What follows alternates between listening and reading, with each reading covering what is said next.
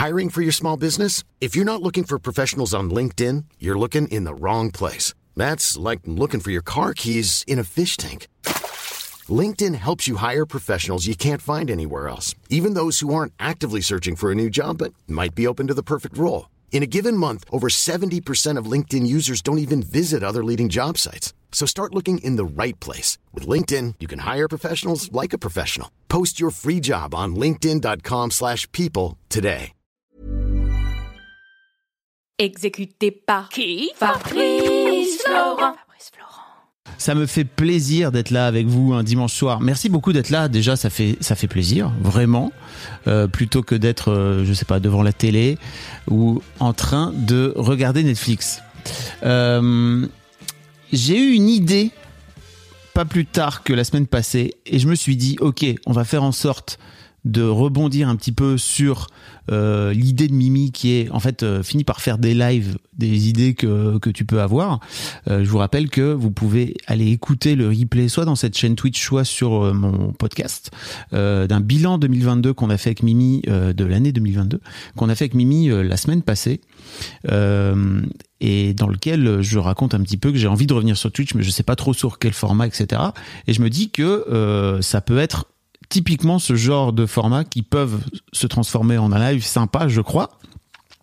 Euh, et surtout se transformer après en podcast parce que c'est l'une des prises de tête que j'ai aujourd'hui c'est que euh, j'ai un mal fou à faire venir vous, à faire venir du monde, à faire venir mes auditeurs de podcast. J'imagine que c'est vous là. Je vois que vous êtes plein là à venir pour la première fois, à venir poster des messages pour la première fois.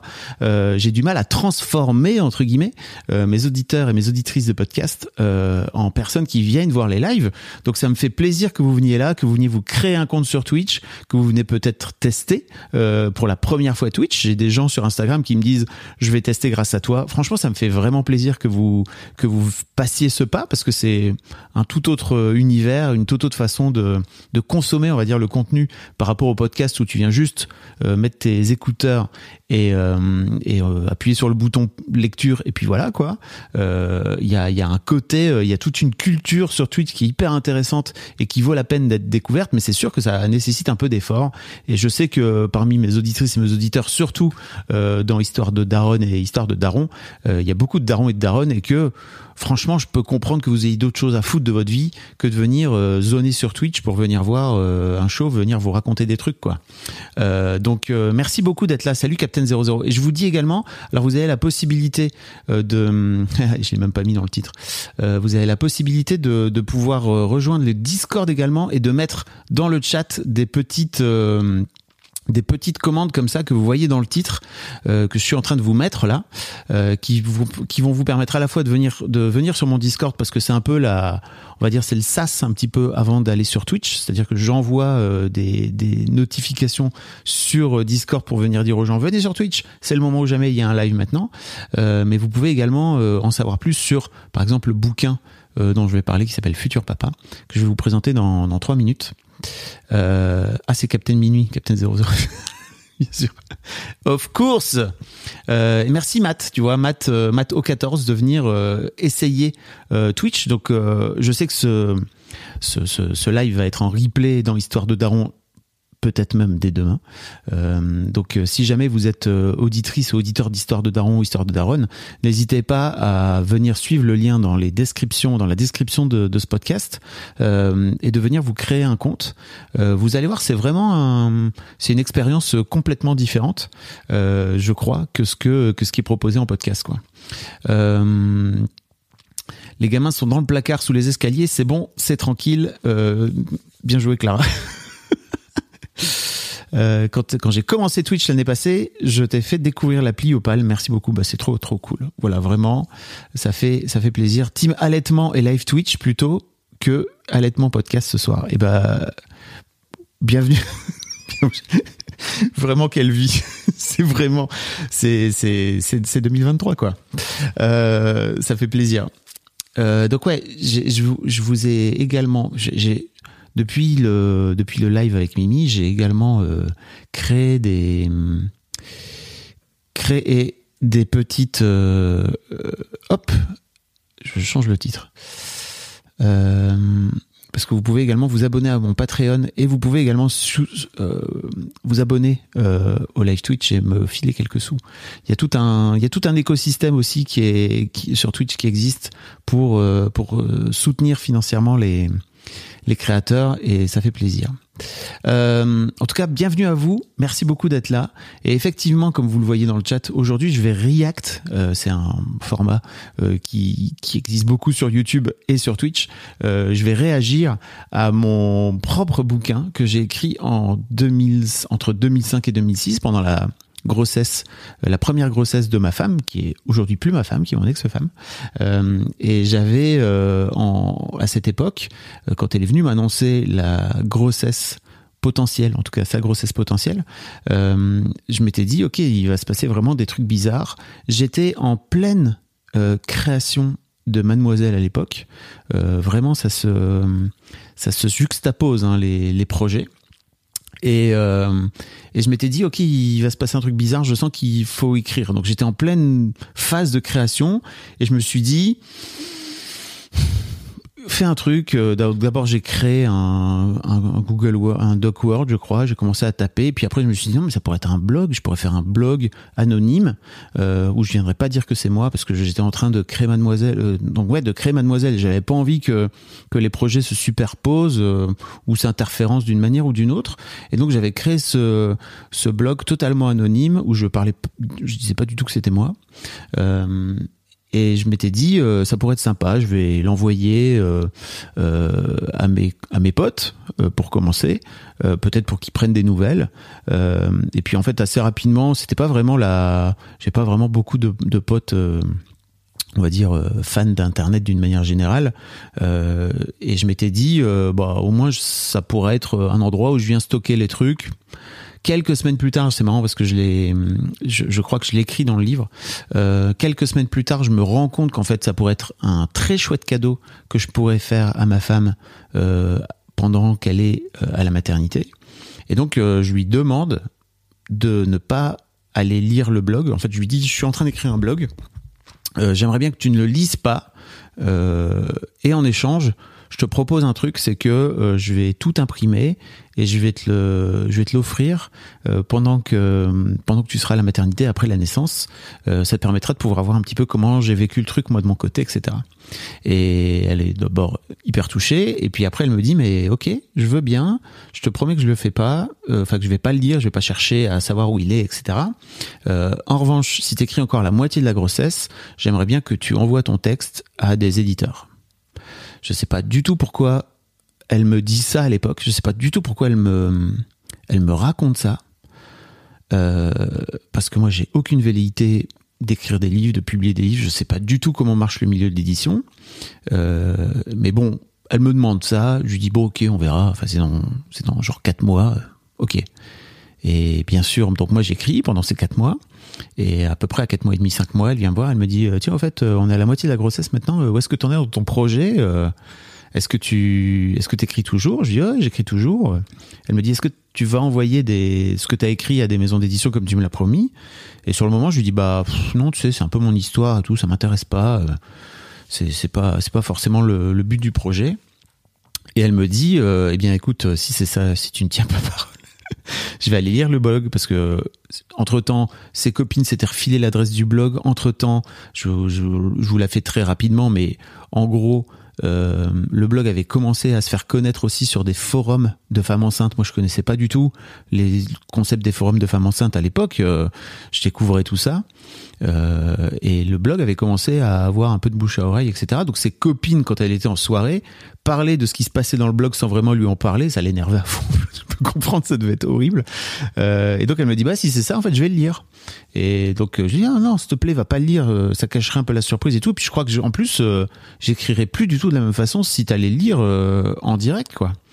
Euh, et donc elle finit par euh, me dire ok bah, à ce moment-là j'aimerais bien que tu tiennes parole. Donc je vais à la Fnac, euh, je vais chercher genre le top 3 des des, des, des, ventes et dedans en fait il y a Guillaume Musso qui était au top du top, je sais plus, genre top 1, top 2, top 3, je sais plus. Et la, la boîte d'édition de Guillaume Musso, c'est XO Édition. J'envoie donc avec XO Édition euh, un manuscrit. Euh, enfin, un manuscrit, c'est même pas un manuscrit, c'est juste, euh, bah voilà, en fait, euh, voilà ce que j'ai écrit pour l'instant et tout.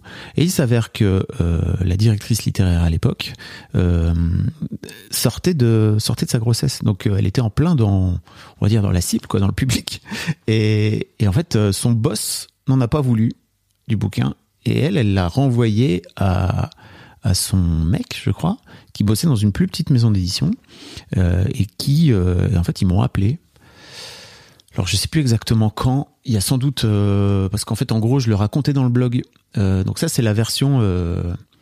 La, la, version que vous voyez à l'image, c'est la version originelle qui a été, qui est sortie chez une boîte qui s'appelle Team Edition, qui n'existe plus. Euh, il y a eu toute une histoire d'ailleurs avec Team Édition qui m'ont jamais payé les droits. Euh, mais ça, c'est un autre sujet. C'est pour mon blog d'histoire d'argent. Enfin, c'est mon, podcast d'histoire d'argent parce que j'ai vraiment euh, négligé l'aspect de l'argent avec euh, avec ce bouquin qui en plus est super bien vendu. Euh, et le le visuel que vous voyez là à l'écran qui est à côté de moi dans le chat si vous écoutez en replay, enfin si vous écoutez en replay dans le podcast, désolé vous le voyez pas, mais c'est un, c'est l'édition de poche qui existe toujours, je crois. Hein. Je sais pas trop si elle est disponible partout, je sais pas parce que le bouquin est vieux maintenant, il date, de, il date de 2007, hein, donc autant vous dire que c'était il y a un bail. Euh, et, et euh, en fait, le, le, bouquin existe toujours, mais c'est la version, la version poche. Ils ont gardé à peu près le même visuel. Euh, ils ont juste rajouté cette catchline que j'aime pas du tout, euh, qui où il écrit les secrets des nouveaux pères. C'est ok. Euh, apparemment, ouais, ça existe encore sur Amazon. Je, de temps en temps, euh, c'est marrant parce que quand je vais dans des Fnac, j'aime bien de temps en temps me dire tiens, est-ce que au rayon paternité, il y a un bouquin qui traîne Et c'est marrant parce que à l'époque, il devait y avoir quatre bouquins sur euh, pour les darons. Aujourd'hui, il y en a euh, des dizaines, quoi. C'est vraiment marrant. Euh, donc ouais, apparemment il est encore dispo sur Amazon. Je vous dis sans doute à la Fnac. Vous devez pouvoir le trouver euh, aussi sur Vinted ou en bon voilà quoi.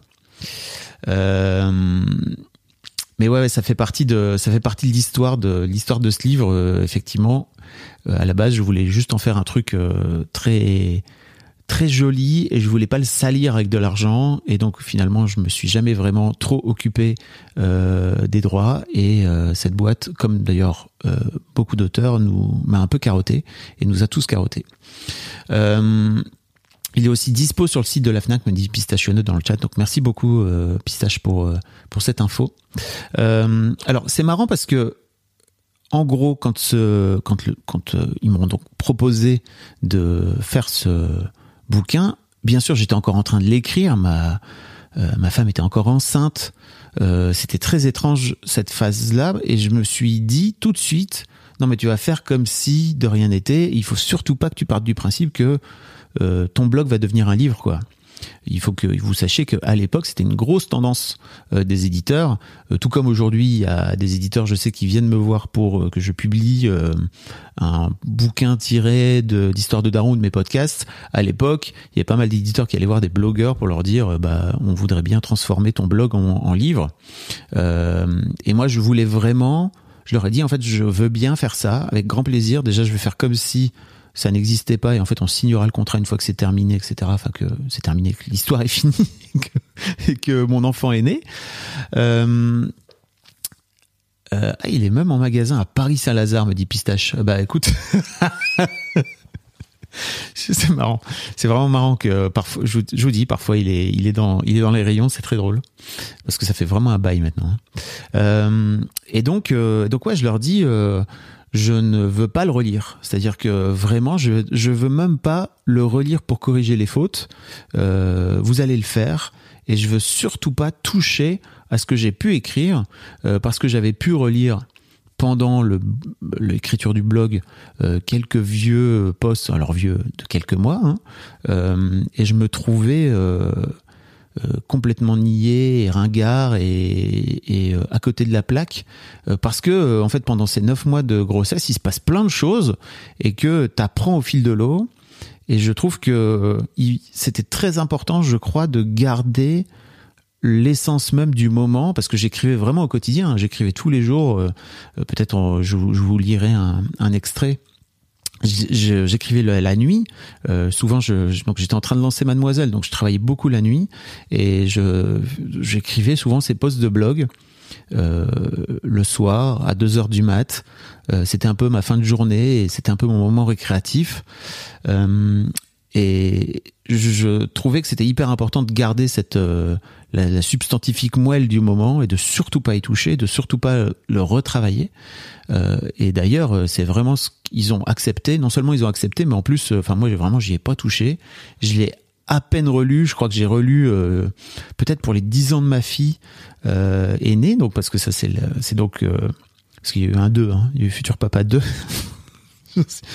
euh, pour les 10 ans de ma fille aînée, j'ai relu euh, le jour de sa naissance. Donc on va dire le dernier épisode euh, du bouquin. euh, qui, été, qui est sorti donc le 2 juillet 2006 et qui s'appelle Le jour B comme le jour de la baffe. Donc ouais, ouais, ce bouquin fait sa vie, comme tu dis, Clara. Mais j'y ai pas du tout. Je l'ai pas. Non seulement je l'ai pas, j'y ai pas touché donc pendant la, réécriture, enfin la, on va dire l'édition en tant que telle, mais je l'ai pas relu. Euh, et, en fait, c'est marrant parce que je, je, je, je, je l'ai, rapidement euh, parcouru euh, hier en me disant ok de quoi tu as envie de parler dans ce live etc sans pour autant aller chercher. En fait c'est marrant parce que j'ai un peu la sensation et là je vais vous montrer un document d'époque que c'est pas moi. C'est un autre moi. C'est à dire que je sais que c'est bizarre mais j'ai beaucoup de mal à me reconnaître dans ce que j'écris là. Euh, et pourtant je crois que c'est vraiment l'un des trucs les plus authentiques que j'ai pu faire à l'époque. Euh, et pour plein de raisons, parce que déjà j'avais 28 ans, j'étais super jeune, Euh, mais mais en fait, je sais pas, je sais pas, c'est étonnant. J'ai pas l'impression que c'est moi, j'ai l'impression que c'est une autre personne. Et je vais vous montrer. euh, je vais donc vous montrer. Alors attendez, hop.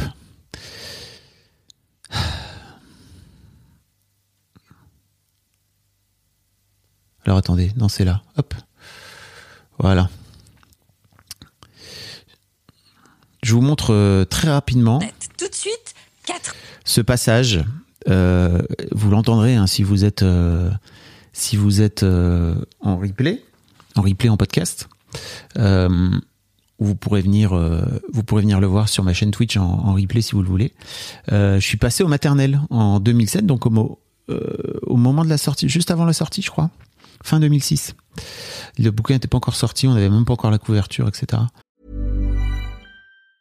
Mom deserves the best, and there's no better place to shop for Mother's Day than Whole Foods Market. They're your destination for unbeatable savings, from premium gifts to show-stopping flowers and irresistible desserts. Start by saving 33% with Prime on all body care and candles. Then get a 15-stem bunch of tulips for just $9.99 each with Prime. Round out Mom's menu with festive rosé, irresistible berry chantilly cake, and more special treats. Come celebrate Mother's Day at Whole Foods Market. I'm Sandra, and I'm just the professional your small business was looking for. But you didn't hire me because you didn't use LinkedIn jobs. LinkedIn has professionals you can't find anywhere else, including those who aren't actively looking for a new job but might be open to the perfect role, like me. In a given month, over 70% of LinkedIn users don't visit other leading job sites. So if you're not looking on LinkedIn, you'll miss out on great candidates like Sandra. Start hiring professionals like a professional. Post your free job on linkedin.com/people slash people today. Donc ils ont c'était avec Karine Le Marchand à l'époque. Elle a même pas pu le montrer.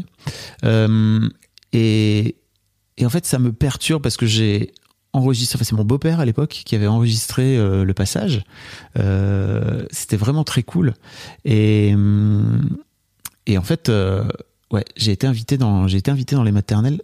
Ce qui pour moi, les maternelles, c'est vraiment l'une des l'une des plus chouettes émissions euh, de télé qui existent. Et à l'époque, euh, c'était encore plus le cas, je trouve.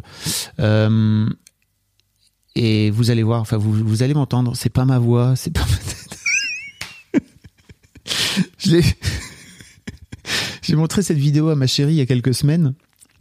Elle m'a dit mais qui est cette personne? Et je suis assez d'accord avec elle. Chouette Marié en Attendez, bougez pas, j'avance. Euh, Tos. Merci. Tos. Vous y recueillez les questions, les doutes et les rêves de ces messieurs. Alors Vous attendez, allez nous en parler d'autant plus Je que trouve vous rapidement. First Edition et vous êtes marié à quatre First Edition Voilà, et vous avez aussi ça arrive. collaboré à celui-ci quelle joie vivre votre grossesse qui est paru chez Larousse. Vous Désolé, allez nous hein, parler le- des questions pratiques cette fois-ci que se posent ces futurs papas. Et c'est déjà papa aussi. Bonjour Fabrice. Bonjour. Bonjour. Bienvenue sur notre plateau. Merci. Vous venez de Lille, Oui. vous avez 29 ans, vous êtes marié à Catherine, vous êtes papa depuis juin dernier, vous avez créé un blog Oui. dès l'annonce de la grossesse de votre femme. Euh, Vous avez tout raconté. en La fait, mode des euh. lunettes rectu- rectangulaires. Ah ouais Des tranches de vie. Ouais, des tranches de vie, Non, mais un mais peu comme un, voix. comme un cahier quotidien quand Voilà, même. ouais. Bon, alors c'était un blog qui s'appelait Futur Papa Voilà. et que vous allez adapter en, en- en roman dès janvier prochain. Ça va sortir aux éditions Timé. C'est ça, On a le titre déjà ou pas? Ça va s'appeler Futur Papa. Oh bah super. Bon, et pourquoi, pourquoi vous avez créé ce blog? Bah, en fait, euh, Vous en aviez déjà eu un avant ou pas un blog Je disais déjà, en travaille fait. un peu dans le milieu Ah, d'Internet en fait. Euh, Je travaille un peu dans le milieu d'Internet. euh, ma femme est venue m'annoncer sa grossesse et puis euh, en fait, euh, Comment, même- comment, comment Comment elle a fait? tout, tout bêtement, euh, elle est venue un soir, euh, j'étais encore en train de travailler et puis euh, elle s'est attardée à, à mes côtés en me disant, euh, en me disant rien en fait. Et puis euh, C'était ça qui vous a étonné Voilà, et puis, parce que d'habitude, elle me fait juste un bisou et puis elle me laisse finir ce que je suis en train de faire. Et puis, euh, elle m'a fait euh, style tourne, tourne un petit peu tes jambes là que je viens de m'asseoir sur tes genoux. Donc, je- elle est venue même s'asseoir sur mes genoux et puis elle m'a dit, je, je pense que je suis enceinte. Ah, c'était pas sûr? Bah non, en fait, ouais. parce que C'est juste des euh, sensations. Voilà, elle avait du retard dans ses règles, etc. les, les machins euh, Non, j'ai pas la même voix. Et puis euh, moi, de ce- en fait, j'ai même si on faisait, euh, on, on- on s'y était mis depuis quelques mois pour essayer d'avoir ce bébé, euh, ça m'a mis euh, en fait ma première claque. Donc euh, j'ai pris ma première tarte, la première d'une longue série que j'ai pris pendant neuf mois. Et, euh, et en fait, j'ai ressent, je me, suis- je me suis tout de suite dit que j'allais sentir, euh, que j'allais vivre un truc bizarre en fait dans, Ouais, dans dans la vie. d'un homme. Et j'ai ressenti le besoin de, de l'écrire quelque part. Tout de suite, euh, le voilà, jour même tout de suite. Et comme euh, comme je me connais et que je savais très bien que si je l'écrivais dans un carnet, euh, je Il y a dos, hein. je le tiendrais pas forcément euh, tout au long des neuf mois. J'ai préféré euh, lancer un blog et puis le filer l'adresse à mes proches. Donc ouais, j'étais un peu stressé, je suis d'accord avec vous, je vois que vous le dites, euh, mais, mais pas que. hein. C'est vraiment... Bien sûr que j'étais stressé, mais en plus, le, le plateau des, des maternelles est vraiment très cool, mais enfin, cette voix est... c'est étonnant, vraiment. Ah oui, c'était que vos proches qui regardaient alors Bah, au début, oui. Et puis en fait, euh, au fur et à mesure, il y a eu de plus en plus de monde. Euh, Les, les, les femmes, euh, les femmes enceintes, enfin des femmes sont- ont découvert le truc et puis euh, l'ont fait passer sur les forums et ça a C'est été. génial. C'est devenu à la fin euh, vraiment ma housse, quoi. Et donc tous les jours vous écriviez quelque chose À peu près Pas tous les jours, mais euh, ouais. Les, les trois premiers mois un peu moins, et puis ça s'accélère euh, sur la fin, euh, ça Ah ouais. s'accélère beaucoup plus, donc euh, il y avait beaucoup plus de choses à dire forcément, quoi. Ah, c'est drôle ça. hein. Ça vous a apporté beaucoup d'écrire tout ça Énormément. C'était vraiment une aventure Commentaire de mon mec dit pistache. T'es obligé d'être stressé face à Karine Le Marchand, mais pas du tout, parce qu'en plus, euh, ça fait partie de, de ces plateaux et Karine Le Marchand fait partie, je crois, de ces de ces animateurs et de ces animatrices qui mettent les gens à l'aise. C'est-à-dire que quand moi je la vois aujourd'hui euh, dans le Bonheur et dans le Pré, par exemple, elle est tout à fait à sa place. C'est des gens qui sont jamais passés euh, du tout euh, à la télé, euh, devant une caméra, et elle est capable d'en tirer le meilleur. Et c'est vraiment ça qui se passe. Même si, waouh, à chaque fois que je revois ce document, ça me perturbe. Mais c'était juste, je voulais vous, vous montrer trois minutes pour vous expliquer un petit peu à quel point j'ai, je, je me reconnais pas dans cette personne. c'est, hum, c'est toujours perturbant pour moi de le revoir parce que je sais que c'est moi, hein, bien sûr. Je, voilà, je, sais, je suis pas non, plus euh, dissocié euh, à ce point, mais, mais c'est quand même, euh, c'est quand même ouf. Voilà. Donc c'est pour vous donner un petit peu aussi l'idée du gars qui est derrière ce bouquin. Euh, j'étais en train de j'étais en train de lancer ma boîte. J'étais en train de devenir en fait l'homme que je suis aujourd'hui quoi. C'est à dire que j'avais 28 ans. C'était il y a c'était il y a un bail ouais. Comme tu dis Captain Minute c'était il y a un gros gros bail. Euh, voilà. Donc je vous propose euh, de commencer direct euh, et de peut-être même commencer par euh, Ah, de commencer par une citation. C'est marrant parce que j'ai mis quelques citations. Euh, c'est très drôle parce que euh, j'ai mis une citation avant de commencer euh, de, de Kumpai Segundo qui m'est toujours resté, euh, qui dit pour réussir sa vie, un homme doit faire un enfant, écrire un livre et planter un arbre. Et donc je dis, il me reste plus qu'à planter l'arbre. Euh, et je trouve que cette, je trouve que cette cette phrase est vraiment canon. Ouais, c'est cool, 28 ans, comme tu dis, Clara.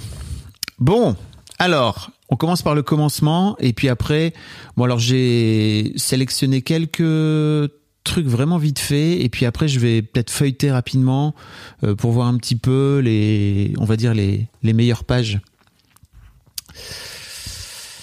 Euh, les child free en sueur, bah oui, les child free en sueur, parce que euh, oui. On en est où de l'arbre du coup? Je l'ai jamais planté. Euh, en revanche, j'ai offert un arbre à mes parents euh, pour leur, pour leur, je ne sais plus quel anniversaire. Mais j'aurais, j'aurais offert un bouquin et mais je, mais je l'ai pas planté dans leur jardin. Alors, 17 octobre 2005. Le, le billet, alors ça se présente vraiment euh, comme comme des billets. hein. Je vais vous montrer rapidement, mais en gros, ça ressemble à ça. Il y a à chaque fois la date, un titre, puis un petit texte derrière qui est qui peut prendre parfois quelques paragraphes, parfois un peu plus, euh, parfois même euh, quelques pages. Euh, ça dépend vraiment. Donc 17, 17 octobre 2005, je disais, et le le billet s'in- s'intitule Futur papa, moi Point d'exclamation.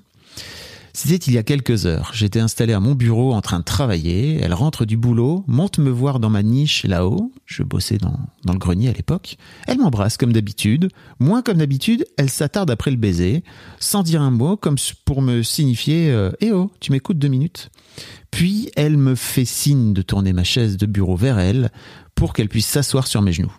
Je m'exécute, elle s'installe et me dit J'ai un truc à te dire, je suis peut-être enceinte. Waouh ça fait bizarre dans mon ventre, comme ça doit lui faire bizarre à elle aussi. Je mets quelques secondes à réaliser et je la serre dans mes bras. Ça fait plusieurs mois qu'elle a arrêté la pilule, convaincue qu'elle serait enceinte après les vacances. Elle avait été déçue quand les Ranania, quand les Ranania, putain, haussiennes étaient arrivées. On en avait beaucoup parlé après. Clairement, elle s'était fixé des contraintes professionnelles notamment. Son entreprise avait 18 mois et quelques deux bébés à peu de choses près. L'activité démarrait plutôt pas mal et l'idée de mettre le temps de quelques semaines la charge de travail sur son associé lui paraissait inadmissible. Je lui avais dit, mais tu verras, un jour le bébé sera la première de tes priorités. Il est pas fou là, il a bien capté que pour l'instant, il allait engendrer plus de contraintes que de bonheur. Ça y est, le moment est venu, me semble-t-il. Donc voilà, c'est le c'est le tout premier euh, c'est le tout premier post de ce blog et c'est le tout premier euh, euh, comment dire c'est la première entrée en fait de, ce livre. Peut-être je peux vous lire le deux jours plus tard, euh, 19 octobre 2005, le trait à la K et j'ai mis deux étoiles. 7 heures du matin, une tornade sort du lit puis descend frénétiquement mais sans faire de bruit les escaliers. Lumière allumée, j'ai bossé jusque 3 heures du mat, j'ai la tête dans le fion.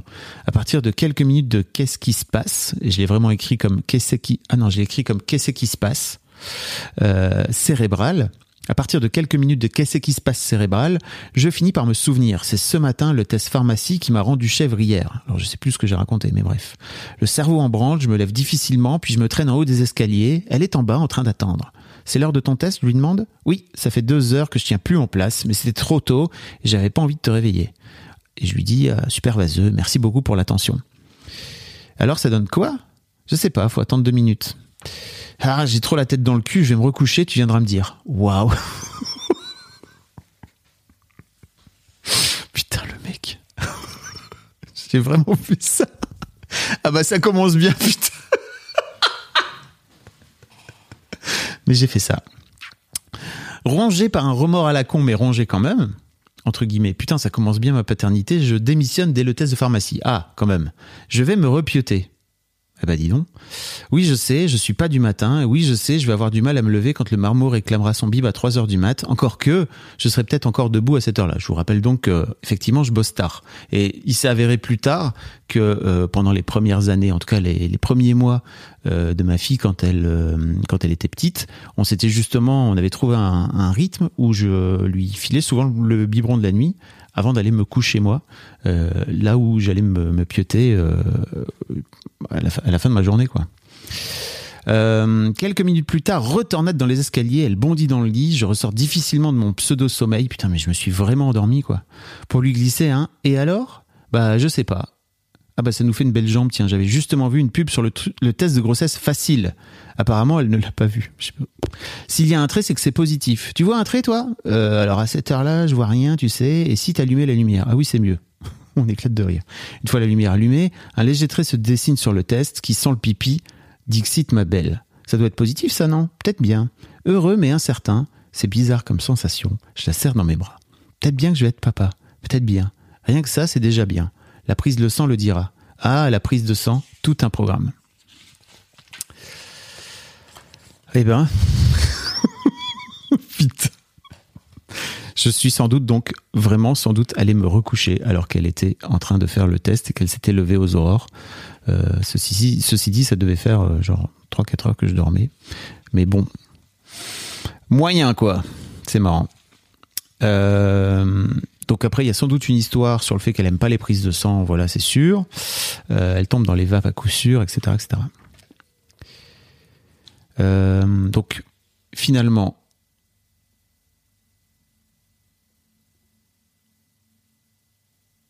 attendez, je regarde, je lis. euh, Oh là là, putain, mais je crois que je suis un mec, je horrible. Alors, elle n'aime pas. Je, je vous fais la prise de sang. Alors finalement, hein. Elle n'aime pas les prises de sang. Depuis toute petite, elle tombe dans les vapes euh, à tous les coups. Soit juste après, soit plusieurs dizaines de minutes après, ça ne rate jamais. Ça fait quelques années qu'elle se dit qu'elle va devoir franchir le pas, consciente qu'en tant que potentielle future maman, les prises de sang vont devenir son quotidien ou presque. Oui bon. Super organisée, elle a trouvé la parade à ce point faible, elle est une femme forte, l'infirmière à domicile. Pour quelques euros de plus, l'infirmière vient vous pomper les litrons de sang directement à la maison, putain JPP. Reste plus qu'à rester allongée en attendant que son homme vienne lui servir le petit-déj. Pratique, organisée, je vous dis.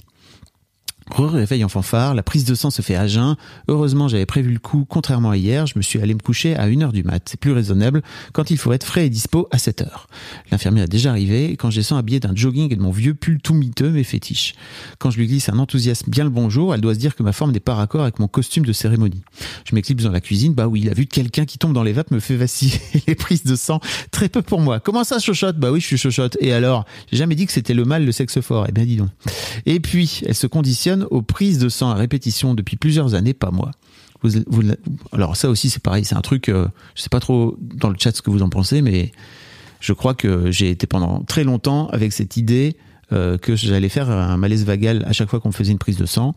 Et à partir du moment où j'ai décidé que c'était plus le cas que ça serait plus le cas, j'ai arrêté de faire des malaises vagal, vago, euh, dans, après chaque prise de sang. Donc bref. Euh, vous n'allez pas me dire que je devrais avoir des remords, donc je devrais, que je devrais lui tapoter la main pendant que l'infirmière lui soutire des litres d'hémoglobine. Peut-être, mais moi je fais le petit-déj à l'abri dans ma cuisine. Ça commence bien. Je glisse un œil quand même à ma belle qui préfère regarder dans ma direction plutôt que l'infirmière qui prépare ses instruments de torture. Je lui souris et je lui fais un clin d'œil complice, pourvu qu'elle ne tombe pas dans les vapes. Allez, je m'active, je lui prépare une tartine avec du bon chocolat fait maison. L'infirmière est super rapide, 20 secondes plus tard c'est fini. Elle a pompé 5 flacons en un temps record, ma belle est scotchée. Elle n'a même pas eu le temps de se demander si elle allait tourner de l'œil ou pas. Et mon petit alors, moi qui pensais arriver tel le chevalier sur son destrier blanc, oh là là, le date blessing est total, avec mon, plateau rempli de bonnes choses. Tu parles d'un coéquipier. Apparemment, elle s'est surconditionnée pour réussir sa première épreuve de la future maman, la prise de sang. Résultat ce soir, sourit l'infirmière. Je vous laisse encore un peu de suspense, mais bien sûr que c'est positif, sinon pourquoi je serais en train d'écrire ce post? Ça y est, c'est officiel, je vais être papa. Waouh, ça fait bizarre tout de même.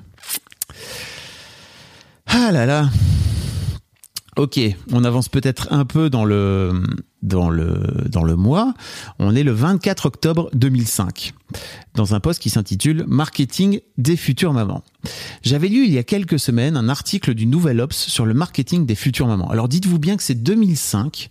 Euh, 2005, c'est à l'ancienne. hein. Il n'y a pas de réseaux sociaux, il n'y a pas encore Facebook, euh, il n'y a pas encore bien sûr Insta.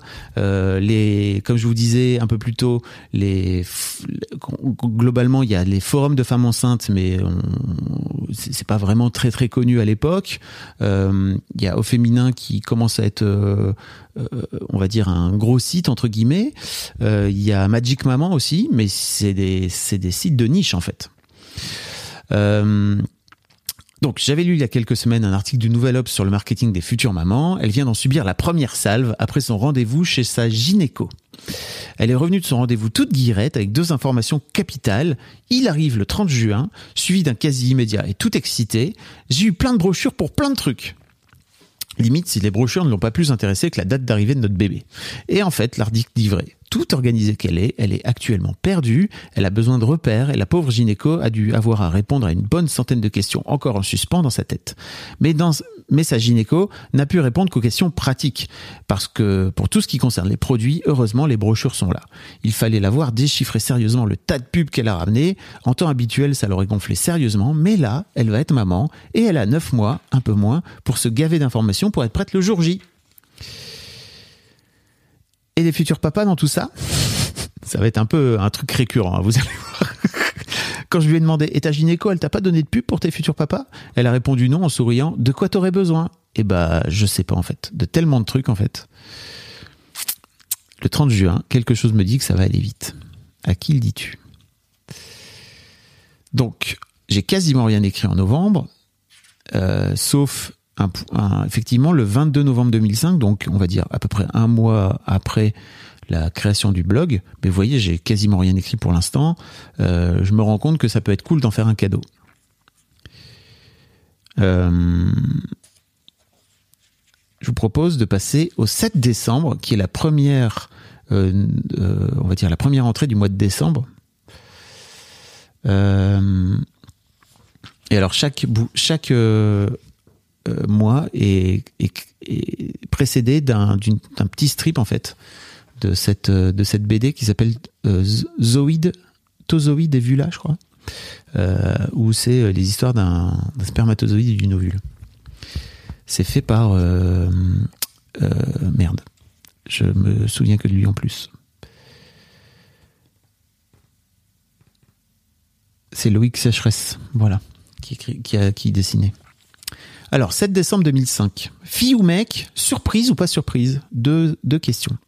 Le grand débat qui agite sympathiquement nos discussions bébéiennes en ce moment est consacré à une question qu'il va bientôt falloir se poser. Est-ce qu'on veut savoir ou pas dès la prochaine échographie si c'est un garçon ou une fille? La question semble toute bête comme ça, mais il y a débat. Comme je vous l'avais déjà dit, elle est très organisée. Même si cette situation de chef d'entreprise l'incite à entrevoir l'imprévu beaucoup plus qu'il y a quelques mois, si elle peut faire en sorte de planifier, de préparer, de prévoir, elle ne va pas se gêner. De mon côté, je suis plutôt un adepte de l'inattendu, de la surprise, de l'attrapage au vol de coïncidences pour en faire quelque chose. Vous le sentirez poindre à l'horizon, il y a donc divergence d'opinion au sein de notre couple. Son naturel souhaiterait savoir dès que possible le sexe du bébé, histoire de savoir s'il faut peindre sa future chambre en rose ou en bleu, ça c'était une vanne, hein. s'il faut réserver une inscription au club de basket, ou bien dans un cours de danse pour les 6 ans de notre enfant, ou bien s'il faut euh, d'ores et déjà acheter plutôt des Ken ou des Barbie, je caricature à peine. Encore dit, dites-vous que 2005, 2005, euh, c'est le, il y a, pas de le marketing genré est partout, hein, les gars. Ceci dit, moi, ça m'a très vite ulcéré de me rendre compte. euh, mais je m'en suis rendu, compte une fois que mes, filles étaient nées en fait du marketing genré. Là, je crois qu'à l'époque, j'en avais juste conscience, mais c'était assez loin, quoi.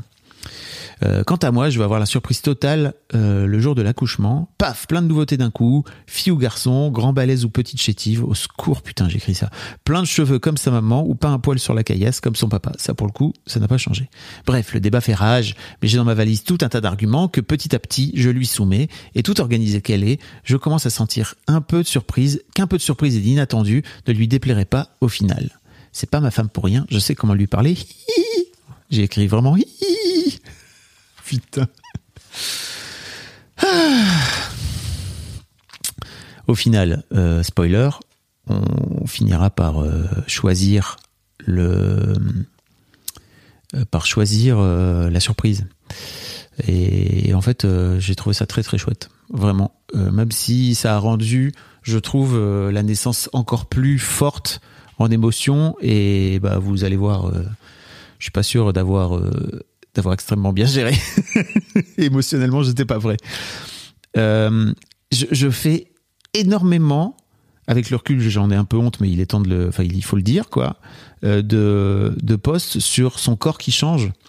Euh, parce que, en fait, euh, c'est un vrai truc chez, chez l'homme, je, je crois, pendant une grossesse, quoi, de voir à quel point le corps de sa femme change. Et, euh, et en fait, j'avais fait une première note sur euh, la poitrine de la femme enceinte. Alors peut-être, euh, je sais plus exactement où c'est. Ah oui. 22 octobre, donc on revient un peu en arrière. Elle vient me voir un soir, je suis déjà dans le lit, tranquillement installé, elle arrive les seins à l'air, elle me fait « T'as vu mes seins un peu comme ils sont gros ?» Comme à mon habitude, je suis franc avec elle, et comme franchise masculine rime souvent avec maladresse à la con, sans déconner, je lui dis « Et ça change quoi par rapport à Dab ?» Bon, faut dire que la po- poitrine de mon ex-femme est plutôt généreuse. Euh, il faut dire qu'elle est relativement avantagée à ce niveau-là. Donc non, je n'ai pas vraiment capté la différence. Ça va, hein, je fais comme je peux. Et pourtant, elle est convaincue qu'elle a des, elle est convaincue qu'elle a des seins énormes. Ce qui est bien possible. Mais déjà, quand en normal, je les trouve sympathiquement sympathiques. Là, c'est plus qu'il n'en faut pour un seul homme. Alors je me dis que pour une fille qui fait un 85B, ça doit faire un changement évident à l'œil nu. Mais dire ça, c'est faire de la discrimination anti-petit sein. D'autant plus que je n'ai rien contre les filles à petite poitrine. D'ailleurs, oh là là, d'ailleurs, j'aime toutes les poitrines. J'ai vraiment écrit ça, putain. Mais bon, oui, il faut assumer. Euh, mais je préfère celle de ma belle, ça va de soi. Cher futur papa, toi qui me lis, prends note. Règle numéro un, les femmes enceintes ont besoin d'être rassurées. Ça fait donc plusieurs jours qu'elle rentre du boulot en se plaignant, ses soutifs la serrent comme c'est pas permis, ses seins débordent de partout, avec démonstration à l'appui forcément. Je lui, je lui rétorque donc, va donc t'en acheter de nouveau. Ah mais non, deux raisons pour ça. Elle préfère être serrée dedans, sinon après, ses seins vont être tout abîmés. Un lourd sacrifice pour garder son corps de jeune fille. Et continue à me séduire même après l'accouchement, je me dis waouh putain mec. Euh, elle attend que ça grossisse encore parce qu'elle risque de devoir en racheter de nouveau la taille au-dessus. Ah ouais parce qu'ils vont encore grossir. Donc voilà. J'ai fait énormément de posts sur euh, sur le corps de ma femme de ma femme, Euh, mais c'est vraiment euh, bah, ça ça en dit long hein. Euh, Clara, hier j'ai regardé le film énorme et c'est trop drôle. Euh, Joko qui fait une couvade, t'as fait une couvade toi? Alors oui, je sais plus si j'en parle, forcément j'en parle, mais j'ai pris 10 kilos en 3 mois. C'était débile. J'ai vraiment, euh, j'ai grossi très fort très vite. C'était- ridicule, vraiment, à quel point j'ai grossi vite. Mais bon, euh, je crois que j'en parle, mais je sais plus où. Oh là j'aurais dû travailler. J'ai une de mes amies à l'époque qui m'a envoyé euh, une euh, une euh, une étude qui explique que en gros chez les chimpanzés le mâle fait une couvade pendant le pendant la gestation de de sa de sa compagne n'est-ce pas? Et elle et en fait le, le mâle fait une couvade pour une bonne raison c'est que il prend du il prend du poids et du muscle pour pouvoir porter les petits voilà, le saviez-vous Et puis bon, finalement, on est tous euh, des animaux, hein. comme quoi. Et on est surtout des singes. On est donc mi-décembre euh, et j'écris donc ce post qui s'intitule La poitrine de la femme enceinte et le froid. Attention, euh, j'ai peur à chaque moment. Peut-être, peut-être il y a une dinguerie là qui va sortir. Cher, cher lecteur assidu, vous vous souvenez peut-être de ma première note concernant la poitrine de ma femme enceinte. J'ai des nouvelles du terrain concernant le sujet. Il y a quelques semaines, elle s'est finalement décidée à acheter deux nouveaux soutiens-gorge, tellement elle n'en pouvait plus dans son trop petit bonnet D. Entre parenthèses, ne riez pas. Elle s'est donc offert deux soutifs taille 95E, un chiffre qui me semble assez surréaliste. What the fuck. Recherchant plutôt le côté confort que sexy, les deux soutifs ressemblent plutôt à des gilets pare-balles qu'à une parure Chantal Thomas.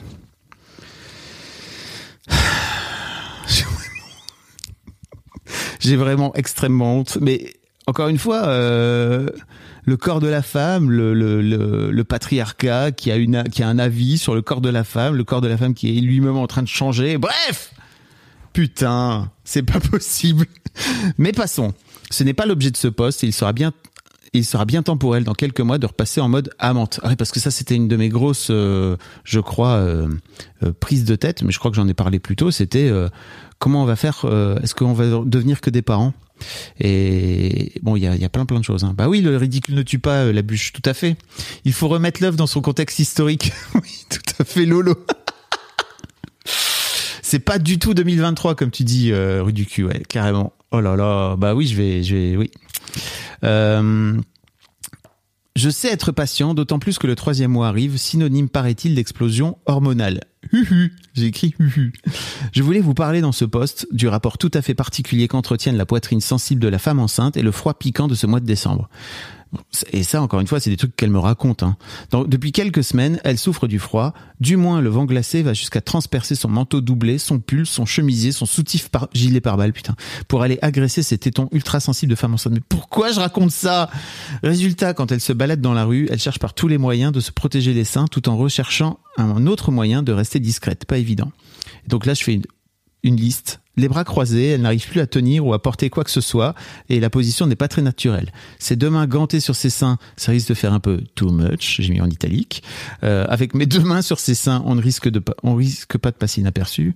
Humble serviteur, prêt à tout, pour sauvegarder la poitrine de ma femme, je me colle contre elle et on avance comme ça, servant de bouclier en trifois, mais c'est pas pratique. Bref, elle n'a pas trouvé un moyen simple et discret de protéger ses tétons. What the fuck? Pourquoi je raconte ça Beau joueur, je lui ai même suggéré d'acheter un soutien-gorge d'Amar. Froid au sein, moi jamais. Parce que c'est une pub, je sais même pas si, si vous avez la ref, si vous êtes trop jeune. Euh, il faut séparer l'œuvre de l'artiste. Tout à fait euh, renonçant en même temps de la mort dans l'âme à toute forme de frivolité jusqu'à la fin de l'hiver. Elle a ri, je ne lui ai pas demandé ce que signifiait ce rire, je ne préfère pas savoir. Si un jour soutif d'Amar il doit y avoir, je préfère l'apprendre au dernier moment. Dude Dude ah. C'est terrible, hein. Mais bah oui, pour les bonnes pour les femmes enceintes, c'était des bonnes infos de la réalité de la grossesse, sans doute.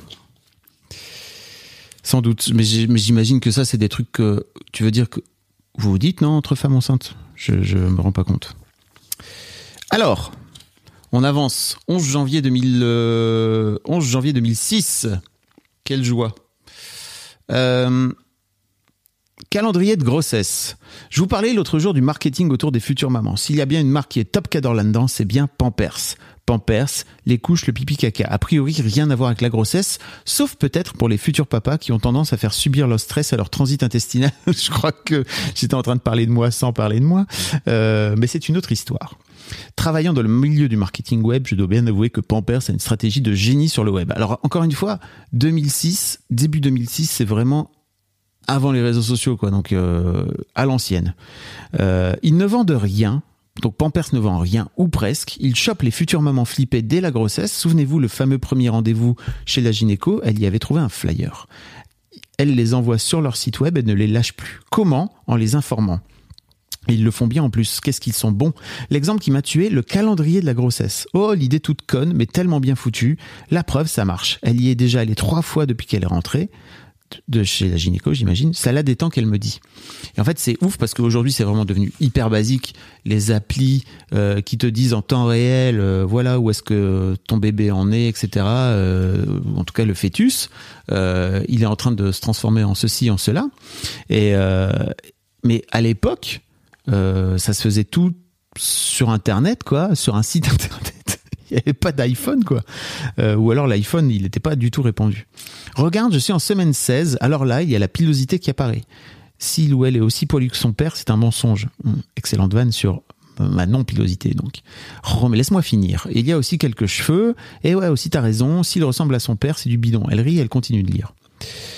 Parfois, vous pouvez commencez à sentir des petits mouvements, surtout si ce n'est pas votre première grossesse. Mais ne vous inquiétez pas, si vous ne sentez rien bouger, votre bébé est encore tout petit et il baigne dans un coussin de liquide amniotique qui amortit les chocs.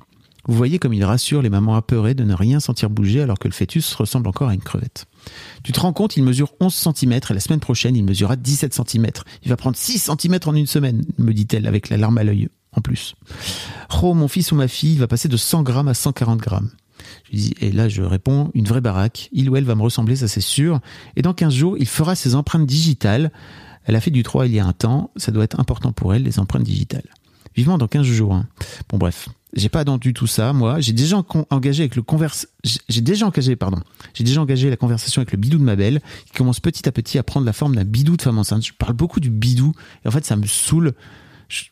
Pourquoi je dis pas un ventre, tu vois? C'est vraiment, euh, je, parle, je dis bidou, voilà. Je suis pas, je suis pas très fier de ce, de ce nom. Le nombril s'élargit doucement. Dès que je peux, je commente au ventre de ma femme les bêtises de sa mère. Il vaut mieux le ou la prévenir, sait-on jamais, putain. Quant à moi, j'aurais bien besoin d'un calendrier de minceur. Tiens, je dois faire une couvade là. Elle a déjà pris 4 kilos, j'en ai pris 4 également. voilà, on en parlait tout à l'heure.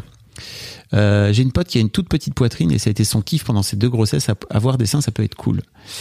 Mais oui, les applis de grossesse, c'est ouf, dit Clara. Et c'est tellement bien que les smartphones, j'aime trop cette époque. Et salut Lucille, bienvenue. Alors, euh, j'avance un peu. Hein. Euh, Est-ce que j'avance un peu? Parce qu'il y, y a les soldes. Il y a le, oh là là, il y a le, il y a le choix de la poussette qui est tout un truc aussi. Euh, j'ai un post sur, sur ces culottes, je préfère pas vous le lire, ça va être terrible. Euh, 29 janvier 2006. J'ai une citation de Ted, de Ted Lasso pour toi. Here's the pairs of scissors to cut yourself some slack. ouais. Bah, euh, en plus, je me, je me, je me flagelle pas, hein, mais c'est juste, c'est étonnant de voir à 16 ans d'écart, à 17 ans d'écart, euh, le chemin parcouru en fait. C'est ça. Euh, et en même temps, heureusement, je veux dire. 29 janvier 2006. Entre guillemets, convaincre futur papa. Ce qu'il y a de bien avec l'internet, c'est qu'on sait, presque en temps réel le nombre de gens qui vous lisent, d'où ils viennent et le top du top, les mots-clés qu'ils tapent dans les moteurs de recherche pour arriver jusqu'à vous. Alors c'est plus vraiment le cas aujourd'hui, mais à l'époque, ça l'était. Euh, Google a anonymisé tout ça, on peut plus vraiment voir. J'ai été surpris de voir qu'une personne était arrivée sur mon blog en tapant, entre guillemets, convaincre futur papa. Ça m'a fait sourire sur le coup, puis j'ai machinalement tapé les trois mots dans Google pour voir les résultats qu'une telle requête pouvait, pouvait donner, persuadé que mon blog devait être perdu parmi trois autres résultats. Et en fait, non. 68 000 résultats. Essentiellement venus de forums de femmes qui cherchent des arguments pour convaincre leur mec de se transformer en papa. Convaincre ça m'a fait penser à mes rendez-vous de business où je vais convaincre un partenaire potentiel d'acheter mes prestations. Mais, mais, mais, mais, coup de gueule, attention, madame, réveillez-vous. On ne parle pas d'une prestation professionnelle ou de convaincre de vous offrir ce chemisier qui vous va si bien. On parle d'une vie, là. Il n'y a pas à convaincre, il y a juste à le sentir ou pas. Je suis philosophe, dites donc. Et puis après, on s'étonne que les bébés, ça pousse aussi dans le dos des mecs. C'est effrayant pour moi, ça, le bébé dans le dos. Ça, ça a été un vrai, vrai truc pour moi. Euh, j'ai un message très personnel et qui n'engage que moi à toutes celles qui chercheraient à convaincre leur mec de faire un bébé. Ça fait dix ans qu'on se fait des bisous avec ma petite femme. On était au lycée quand on s'est connus, quand on était tout jeuneaux. Elle a cherché à me convaincre. Ah oui, quand on était tout jeuneaux, virgule, pardon. Elle a cherché à me convaincre qu'il fallait qu'on se fiance, puis elle s'est arrêtée. Elle avait compris que c'était trop tôt. Et puis un jour, c'est venu. Au moment où elle s'y attendait le moins, j'étais prêt, c'est tout. Pareil pour le mariage, pareil pour le bébé. Il y a encore quelques années, deux ou trois ans pas plus, j'étais encore convaincu que les mômes, c'était bien chez les autres, mais pas pour moi. Puis c'est venu. Comme vous pourrez le constater aujourd'hui, je suis le plus heureux des futurs papas. Wait for it, mec. Enfin non, j'étais j'étais très heureux comme papa. Comme pour vous, mesdames, attention cliché, il y a une sorte d'horloge biologique qui tourne chez les mecs. Quoi? Ah oui, comme pour vous, mesdames, il y a une sorte d'horloge biologique qui tourne chez le mec. Ouais. Trop tôt, c'est trop tôt. Vouloir le convaincre, c'est vous amener à vivre des représailles inéluctables dans quelques mois dans quelques années. Et franchement, ça vous plairait que votre enfant grandisse avec un sous-entendu du genre, tu sais, mais c'est ta mère qui t'a voulu, qui était implicite. Après, vous pouvez choisir de faire un bébé toute seule. Si le monsieur n'est pas vraiment à la hauteur de votre relation, si j'ai bien compris, il est encore impossible en France de se faire inséminer si l'on est célibataire. Mais là, cette fois, l'Internet peut se révéler utile pour des échanges d'informations et d'expériences. Dites donc, le gars. Après, on me dira, oui, mais le modèle social, blablabla, les mères célibataires, gna gna gna. Je sais pas ce que je veux dire, mais j'écris ça. mais je me demande s'il ne vaut pas mieux un enfant heureux avec une mère célibataire heureuse qu'un enfant malheureux avec ses deux parents qui, lui en veulent d'être venus au monde. Ça amènerait inéluctable à la fin du genre masculin, dites-vous À la fin d'un certain genre masculin, peut-être, mais c'est un autre débat et je mets un smiley.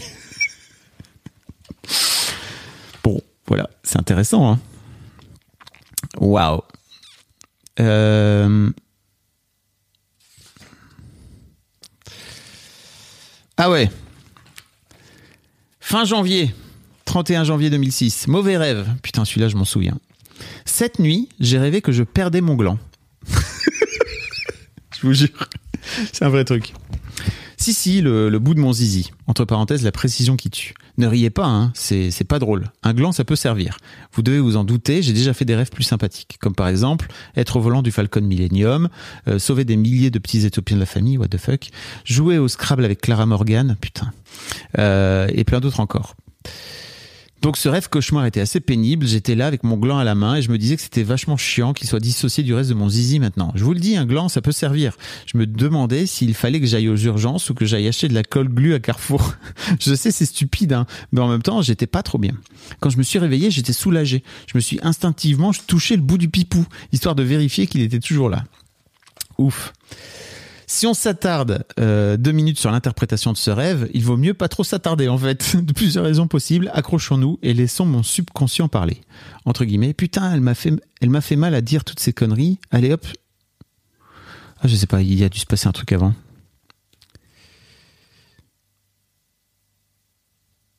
Bah, je sais pas. Peut-être. Non, je crois pas.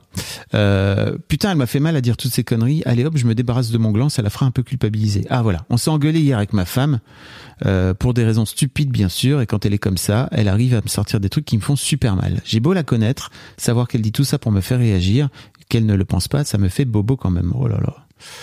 Euh, autre possibilité, tu sais mon pote, l'après-bébé ça va être compliqué, la baise à tout va, c'est terminé tout ça, toute votre vie va tourner autour de votre mioche, vous serez crevé le soir, crevé le week-end, vous ne dormirez plus tranquillement, les seuls moments que vous aurez encore ensemble, vous les passerez à roupiller l'un sur l'autre, autant laisser, ton...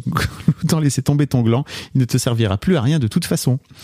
Ou bien, tu sais mon pote, te préparer à changer des couches et à avoir le nez dans le caca et le pipi, et d'autres trucs en permanence. C'est un truc de gonzesse tout ça, putain. Allez hop, tu peux te débarrasser de ton gland. Après tout, tu n'en auras plus besoin, mon conco. Mon subconscient doit avoir un bon vieux fond machiste à la papa. Si c'est pas de l'introspection, tout ça. Dites donc. C'était vraiment un grand moment de littérature, dit Pistache. Bah oui, oui, je suis d'accord. Euh, et effectivement, c'est très psychanalyste. C'est chaud, hein. Je suis trop décontracté du gland. Effectivement, Clara, merci pour, euh, pour cette ref. Quand j'entends cela, je suis heureux de ne quasi jamais me souvenir de mes rêves. Écoute, je me souviens, Bob, euh, jamais trop trop de mes rêves non plus. Euh, mais celui-ci, je m'en suis souvenu particulièrement parce que vraiment, il m'a, il m'a un peu trop mat. N'empêche, l'éditeur, il n'a pas trop retravaillé le texte, il n'a pas bossé dur. Bah oui, il n'a pas, oui. Et en même temps, je trouvais ça cool de pas y toucher, quoi, tu vois, parce que ça, ça voulait dire un truc sur le moment. Et effectivement, euh, c'est très marrant. Je crois que ça voulait dire aussi que j'avais j'avais peur fondamentalement de de l'après. Euh, et et en fait, euh, non seulement j'avais peur de l'après, mais je, je, crois que je l'écris comme ça. Et ce qui était cool, c'est que le blog nous a beaucoup servi de, à en discuter. Et moi, en fait, en l'écrivant, je sais pas si je, je crois que je l'ai déjà raconté à droite à gauche dans des, dans des, dans des épisodes d'Histoire de Daron, mais en gros, le fait de l'écrire comme ça au quotidien, ça m'a obligé, entre guillemets, à m'y intéresser, à m'intéresser à ce qui se passait, à ce qui se passait chez elle, pour elle, à faire un travail d'enquête finalement, juste à lui poser des questions et notamment euh, à lui poser des questions euh, et à m'intéresser un petit peu à, bah, à ce qui se passait sur pampers.com, euh, à ce qui se passait dans le calendrier de la grossesse, etc. Là où je crois que sinon j'aurais fait comme pas mal de mecs, même encore des mecs font aujourd'hui, quoi, qui est juste non mais en fait ça, bon on verra pour plus tard, c'est pas encore le moment, alors que il y a, déjà un décalage qui se crée en fait entre le papa et la maman, là où pour elle euh, ça arrive directement dans le corps et là chez les mecs c'est très extérieur et bah je crois que ça ça en parle, enfin le bouquin en parle pas mal en fait l'air de rien. Alors début février 2006, euh, le 2, il y avait euh, un documentaire qui s'intitulait L'Odyssée de la vie sur France 2. Euh, et je, l'ai regardé et en fait il y, a, un moment, je me souviens très bien, il y a un moment qui m'avait un peu perturbé. Alors hier, comme 98% des couples enceints, les 2% restants devaient avoir oublié, on a regardé l'Odyssée de la vie sur France 2.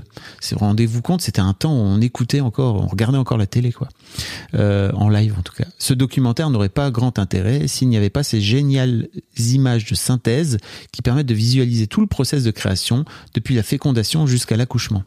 Vous vous en doutez, au moment où on nous montre à l'image l'explosion de spermatozoïdes, j'ai encouragé les petits gars. Mais rendez-vous compte, pour eux, la distance à parcourir, à parcourir jusqu'au sacro-saint ovule est l'équivalent de la Terre à la Lune. Ils sont courageux les petits. J'ai été pris d'un sentiment de fierté sur le moment avec une petite larme à l'œil. Putain, les vannes. Bref, ces images de synthèse, aujourd'hui j'en ai plus d'ailleurs, hein. hashtag vasectomie, hashtag snip euh, bref, ces images de synthèse sont vraiment géniales. C'est sûr qu'à côté, l'image floue et monochrome des échographies fait palichonne. D'autant plus qu'aujourd'hui, alors qu'on vit dans, dans des images numériques plein la tête et la télé HD ready dans le salon. C'est clair que à l'époque, il commençait à y avoir des échographies en 3D, mais c'était c'était pas forcément très très répandu quoi. Le truc qui m'a chiffonné dans ce document, c'est le rôle insignifiant et la place inexistante du papa, Manu de son prénom. Oh, ce n'est pas dû à ce monsieur en particulier, qui a l'air bien sympa et fait certainement un excellent père. À mon avis, c'est plutôt général et ancestral. Durant la grossesse, les mecs ne servent à rien, donc on n'en parle pas. Et ça, je l'écris alors que euh, on est à 4 mois de 4 mois de grossesse, quoi. C'est un vrai vrai truc hein, dont je me suis vraiment rendu compte euh, avec le temps, quoi c'est que vraiment euh, c'est dur pour les mecs de se positionner. D'ailleurs quand au début et, en fait je, comment dire je suis pas en train de dire que les mecs ne servent à rien, c'est qu'en tout cas à l'époque, on parlait pas du tout des hommes et les hommes n'avaient pas vraiment de place.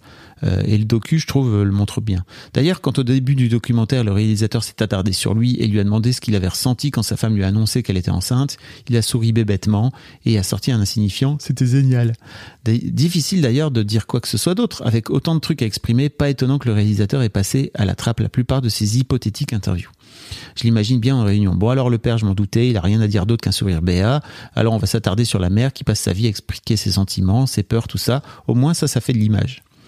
Dernier truc qui m'a secoué, au moment de l'accouchement, après avoir fait son devoir et coupé le cordon ombilical, chose que je ne ferai pas, le pauvre Manu joue les plantes vertes. La maman est complètement focalisée sur sa fille, elle n'a plus Dieu que pour elle, et Manu dans sa blouse verte comme les plantes, essaie désespérément de capter le regard émerveillé de sa femme, qui, on le sent bien à l'image, est passée d'une seconde à l'autre, du statut de femme à celui de maman. C'était impressionnant à voir. Je l'ai fait remarquer à ma belle, sait-on jamais.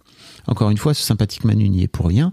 Il est juste un peu comme moi en ce moment. On essaie de servir à quelque chose, mais une fois qu'on a joué les cheerleaders pour encourager nos spermatozoïdes à atteindre leur objectif, on n'a plus qu'à sourire bêtement et à attendre. C'est vrai que c'est dans ce doc qu'on voit bien que c'est l'ovule qui choisit le spermatozoïde. Hop, viens là, toi, sésame. Effectivement, Clara.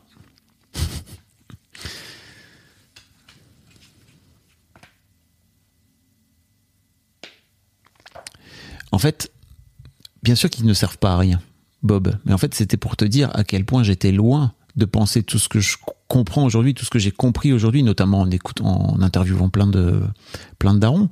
Euh, effectivement, c'est ce que je pensais à l'époque, mais c'est surtout pour moi le truc, c'est que à l'époque, j'avais pas compris que je pouvais, que je n'avais pas juste besoin euh, d'être à côté et d'être, comme tu dis, en fait, le support.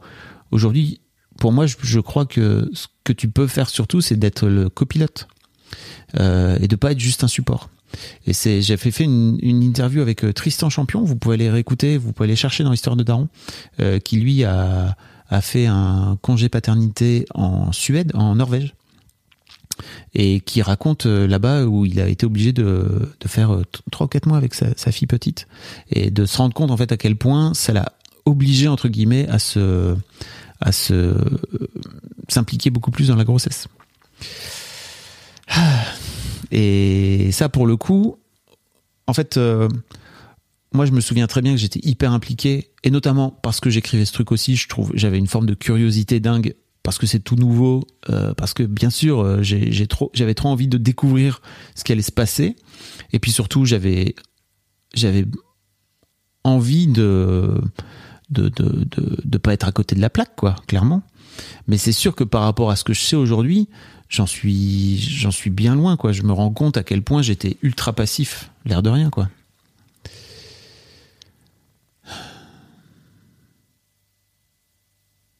En fait, ce qu'on s'en sort tous, c'est que tu as peur de perdre l'attention de ta femme et de son désir. C'est l'un des trucs principaux pour moi euh, que je lui ai dit, je crois, très très vite, euh, avant même qu'on ait des enfants. Et puis assez rapidement, à partir du moment où elle a été où elle était enceinte, j'avais vraiment peur euh, de ne plus qu'on ne se désire plus en fait. Et je, je- je le disais rapidement là dans le dans, dans, le- dans le post sur le, le gland qui est tombé, mais on a plutôt bien réussi à, à s'en sortir pendant pendant 16 piges, 15 piges. On s'est plutôt pas trop mal démerdé. Et Sakai, bienvenue, bienvenue sur euh, bienvenue sur le chat pour la première fois. Le, chômage pour prolonger le congé paternité, c'était royal pour moi. Et ouais, je suis tout à fait d'accord. Et moi de mon côté, j'étais en train de de monter Mademoiselle. J'avais, on va dire, euh, la boîte était encore à la maison et tout. C'était vraiment le début de le début de Mademoiselle et j'ai vraiment, je trouve, profité aussi euh, de tout ça, même si je, me rends compte avec le recul que j'ai pas fait autant que ce que j'aurais pu faire, quoi. Mais bon, c'est pareil, hein, ça fait partie des, ça fait partie aujourd'hui. Je me rends compte que euh, je fais avec Histoire de Daron le podcast que j'aurais adoré écouter en fait pendant pendant la grossesse euh, de ma femme, tout simplement. J'aimais bien parfois parce que je faisais des petits euh, des petits posts un peu plus un peu plus cool. 7 février 2006 qui s'intitule Moment de calme. Cette nuit, 2h30 du matin. En général, c'est l'heure où j'arrête de bosser pour aller me coucher. D'habitude, je laisse mon ordi tourner pendant la nuit. Il en profite pour sauvegarder mon disque dur. Mais là, hier, j'ai eu une envie de l'éteindre. C'est con à dire, mais cet instant a été magique. L'ordinateur a été ventilé, mon iPod, mon iPod, mon iPod terminait de murmurer un peu de musique, ma lampe de bureau était en mode lumière douce, et j'écrivais à cette lueur tamisée mon programme de la journée du lendemain. Puis j'ai arrêté d'écrire, je me suis rendu compte que pour une fois c'était super calme. Tranquillement, je me suis installé dans le canapé de la pièce d'à côté, dans la chambre d'amis, vous savez, celle où seront entassés les trucs pour bébé. Et là, un instant de prise de recul, l'un des seuls de la journée. Je me suis dit que si ça tombe dans six mois, à cette heure-là, je pourrais contempler ma fille ou mon fils qui dort. Et vous savez quoi? Non seulement ça m'a fait des papillons dans le ventre de se dire ça, mais en plus j'ai vachement hâte d'y être. Autre scénario possible, mais celui-là j'y pense là tout de suite en l'écrivant, la magie du moment étant un peu retombée, si ça tombe dans six mois, peut-être qu'il barrira pour réclamer le sein de sa mère et j'aurai l'air bien bête. Tu veux pas un verre de coca plutôt? Ta mère dort. Yes Alors, on va avancer un peu.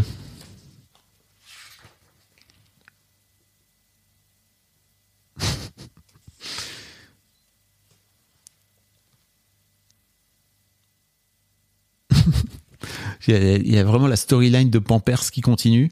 14 février 2006.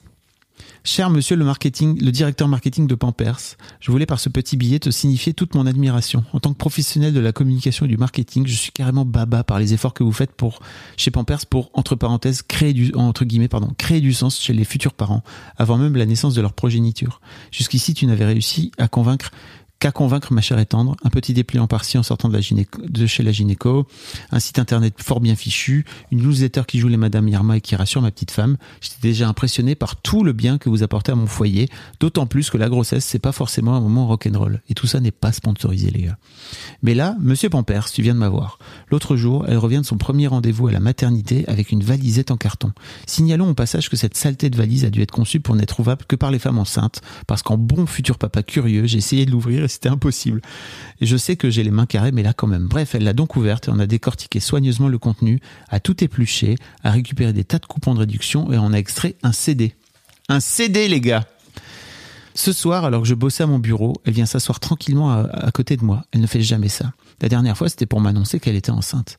Je me suis dit, ça y est, elle va m'annoncer qu'elle en attend un deuxième. Et puis une demi-seconde plus tard, j'ai réalisé que, quel con, bien sûr, ce n'était pas possible. J'imaginais déjà en train de gérer deux blogs Futur Papa, et là, ça devenait carrément un boulot à plein temps. Elle me sort un CD de je ne sais où, un CD tout vert, les sons avant la naissance. Découvrez ce qu'entend votre bébé avant sa naissance avec un petit logo Pampers en bas. Le CD est donc une compile, non pas des Energy Music Awards, prout d'aisselle, mais de quelques fameux morceaux de musique classique. Après chaque morceau, on entend quelques secondes de la façon dont on entend le bébé à l'intérieur du ventre de sa mère. Et ben c'est con, hein, mais pour un mec, c'est presque aussi émouvant que de voir la première écho. D'ailleurs, chez Monsieur Pampers, je pense que tu l'as fait exprès, espèce de canaillou. Un jour, t'as dû arriver à une réunion avec ton staff marketing, ton staff marketing et dire bon les cocos, les chiffres sont formels, les pères poussent de plus en plus le caddie et font donc désormais partie intégrante du processus d'achat des couches. Et on a fait un joli boulot sur les futures mères, mais là maintenant on doit trouver un truc qui va scotcher les papas et les transformer en prescripteurs puissants. Et là, Monsieur Pampers, t'as tout compris. Pour sensibiliser les futurs papas, faut les impliquer dans la grossesse. Bravo. Eh bah oui, t'as gagné, c'est décidé. J'écris ces lignes en écoutant ton CD et j'ai pris une décision solennelle. Mon fils ou ma fille fera caca, dur, vert, mou, odorant, tout nickel, et ou pipi, dans des couches Pampers. Dis chérie, t'es d'accord? Voilà. Merci Matcat, tu peux, merci beaucoup. Tu pourras écouter la suite dans le, en replay, si tu le veux, dans le, dans le podcast euh, Histoire de Daron. On parlait de la couvade tout à l'heure. J'ai un post sur la couvade. Alors, 15 février, il y a quelques semaines, le bilan pondéral était désastreux. Pas pour elle, mais pour moi. Elle a pris 5 kilos, ce qui paraît plus ou moins normal, euh, à peu près dans la norme au bout de 4 kilos. Mais moi aussi, j'ai pris 5 kilos. Et ça, c'est moins bon. Alors ouais, donc ça, non, j'exagère en fait. J'ai pas, j'ai pas pris. Ah si, en fait, à la fin, je prends 10 kilos. J'ai vite calculé. Elle devrait, si elle devrait prendre entre 15 et 20 kilos à la fin de la grossesse, si en bon futur papa, je la soutenais de façon équivalente dans cette prise de poids, j'allais me retrouver rapidement au quintal. Avec le, syndrome dramatique, bedaine avant la trentaine, et ma crédibilité, ma crédibilité en prendra un sacré coup pour faire appliquer mon futur plan, ensemble transformant jeune maman à son bébé, en femme sexy à son mari. Bah, tu vois, comme tu dis, Clara, ça revient encore une fois. J'ai donc pris les devants et décidé de perdre 10 kilos d'ici à la fin de sa grossesse. Mettons la barre haut, nom d'un programme Weight Watchers. Putain. J'en ai perdu 5 en quelques semaines, facile. Cela, vu la vitesse à laquelle ils sont rentrés chez leur mère, ils s'étaient rapidement incrustés alors qu'on les avait pas invités. La pente que j'attaque désormais est beaucoup plus raide. Les 5 suivants risquent d'être même une sorte d'ascension de l'Himalaya, puisque ça me ramènerait grosso modo au point de mes 20 ans. Euh, quand j'étais un beau sportif galbé et à la fesse rebondie. 1m88 pour 78 kilos. C'est fou parce que aujourd'hui, je. En fait, euh, l'une des raisons pour lesquelles j'ai perdu du poids de façon très significative sans rien faire du tout, c'était en 2014 euh, quand je me suis mis au végétarisme. J'ai perdu euh, quasiment 10 kilos. Parallèlement, bon, après on s'en fout un petit peu, hein, je vous raconte des trucs. Alors, la première fois que le bébé bouge.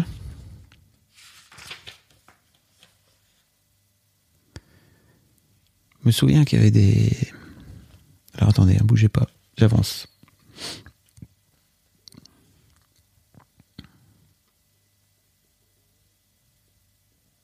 Ah, j'avais fait une liste euh, de chansons pour, euh, pour ton fœtus, parce qu'il y a pampers.com qui avait dit qu'il fallait mettre euh, de la musique. Et la même musique le jour de l'accouchement. C'était marrant. Calogero, c'est vraiment à l'ancienne. hein.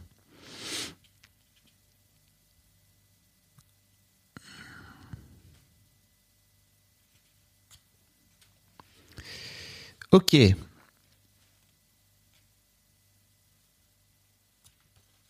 J'avance un petit peu, hein, pardon. Non, j'ai pas vraiment le profil grosse bedaine, même si euh, je vous avoue que là, euh, j'ai pris un peu de poids.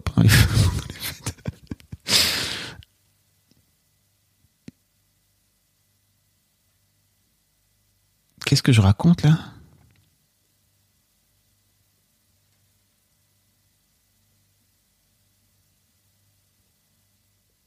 Ah oui, oh là là, génial. J'aurais dû poster, donc 3 mars 2006, j'ai craqué sous la pression, sur la pression sociale. J'aurais dû poster ce billet le week-end dernier, mais j'ai mis un peu de temps à l'accoucher. Vous allez comprendre pourquoi. L'accoucher, wink wink. Euh, j'ai vécu une après-midi d'horreur en fin de semaine dernière. Elle avait prévu son premier cours de préparation à l'accouchement et je m'étais fait un point d'honneur à l'accompagner à ce genre de rendez-vous. Déjà pour m'informer, mais aussi pour pouvoir être super aware au cas où ce serait nécessaire. J'avais plaisanté avant de partir. Ha ha ha, t'imagines, si je suis le seul, je vais encore me faire remarquer.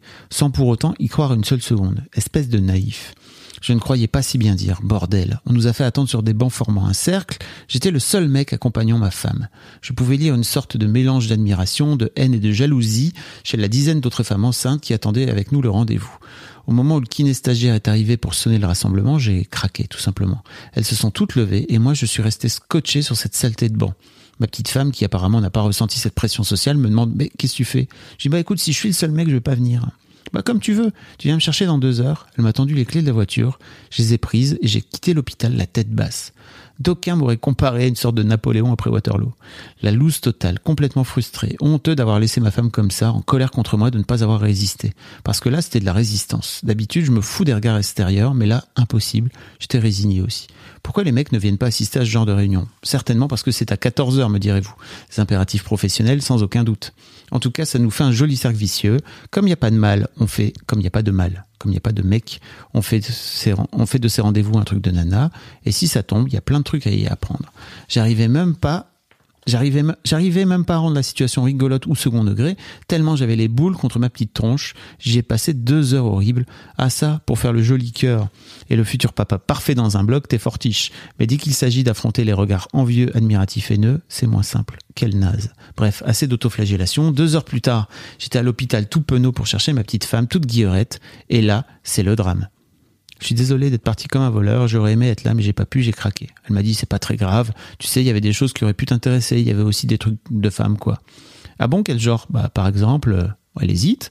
Oui, bah, la sage-femme nous a expliqué que pendant l'accouchement, il arrive que le coccyx se retourne. Et là, je mets des petites didascalies, commençant à regretter d'avoir posé la question? Elle continue, et donc, bah, il faut le replacer ensuite. Et ça, sinon, ça fait un mal de chien. Je me doute, mais alors, euh, ça se replace comment un coccyx? Entre parenthèses, la curiosité me tuera. Et eh bah, la kiné vient et te met un doigt dans le. Voilà.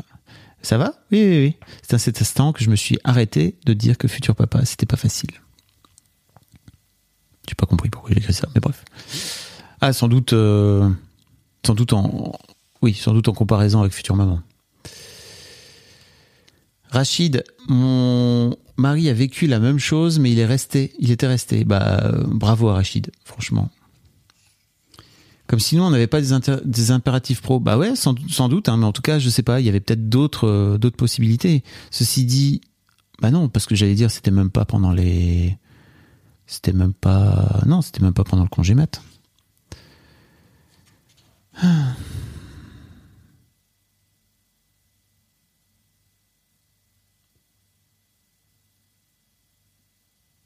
Ah oui, truc de ouf. Ça, c'est le lendemain. Je l'ai appelé ça adultère bidouesque. J'ai fait un truc horrible hier. Quel affreux jojo je fais. J'ai pêché, c'est pas bien du tout. Je suis allé me coucher à 3 heures du mat. Elle dormait à point fermé. Avant qu'elle n'aille se coucher, on s'était fait une petite séance de touchage de bidou. Encore une fois de bidou. Obligé de retourner bosser, je l'ai quitté carrément frustré. J'en pouvais plus, éternel insatisfait que je suis. Après quelques heures de travail super productives, je me suis dit que je pourrais avoir un petit extra. Alors qu'elle pionçait, j'ai posé la main sur son ventre. Elle a grommelé un, c'est froid, puis s'est rendormie illico. J'ai attendu trois petites minutes et il est venu me faire des guilis. Je sais, je suis un salopard, j'ai fait des câlins à notre bébé qui est dans le ventre de ma femme sans qu'elle le sache. Mais c'était vraiment une sensation dingue parce que je l'avais rien que pour moi. C'est marrant que je le tourne comme ça, négativement ou sous forme d'adultère. Enfin, je comprends la blague, mais en vrai, euh, je l'ai pas du tout vécu comme ça. J'ai vraiment vécu comme un moment génial, quoi. C'est marrant que j'en fasse de l'humour, alors que, en fait, c'était un moment de ouf, vraiment. C'est marrant, avec le recul. Mais en tout cas, c'est vraiment devenu un vrai truc parce que j'allais souvent me, coucher en décalé avec, euh, avec ma femme à l'époque. Et, et euh, en fait, c'était vraiment devenu un, truc pendant toute la grossesse quasiment, toute la fin de la grossesse. Je faisais des, je faisais des petits câlins à, à ma fille, donc je savais pas que c'était une fille. Euh... Bon, il y a un post sur le, il y a un post sur, il y a un sur le choix des prénoms, bien sûr. Alors,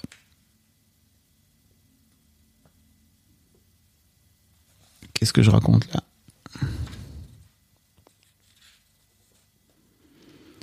J'apprends que l'utérus de ma femme fait 22 cm de long. Et elle aussi, j'imagine. Première séance de préparation à l'accouchement. 21 mars 2006. C'est trop bien que tu es connecté avec ton enfant alors qu'il était encore dans le ventre de sa mère. Ouais, c'était vraiment ouf en fait, vraiment. Et je l'ai fait très souvent et, c'était assez ouf, vraiment. Je, je, le sens là encore, tu vois, quand je quand j'en parle. Je fais pas le malin. Euh, très bien. J'ai vécu cet après-midi un des grands moments de ma future paternité, la première séance de préparation à l'accouchement. Cette femme, deux mecs. Ça fait un piètre pourcentage. Faut dire que boulot oblige, ma petite femme préfère les séances de l'après-midi, puisqu'elle est souvent occupée en fin de journée. Voici quelques leçons que j'ai pu tirer de cette première réunion.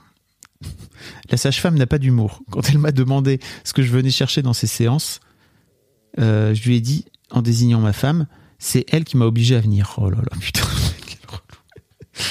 Elle a rétorqué aux autres Ah, bah, on voit bien qui porte la culotte dans le couple. Elle n'a pas compris que c'était une blague, peut-être un problème de ton ou bien un manque d'exagération comique. Et quand j'ai repris la parole pour préciser que c'était une boutade, elle a sorti un Ah, on a un comique. Putain, ouais. C'était précisément à ce moment-là que j'ai décidé de fermer mon clapet pour le reste de la séance. La grande majorité des femmes enceintes présentes cet après-midi sont dans le caca psychologiquement. Sur les 7, 5 avaient un souci soit de santé, soit dans leur tête, soit par rapport à leur grossesse qu'elles ne vivent pas bien.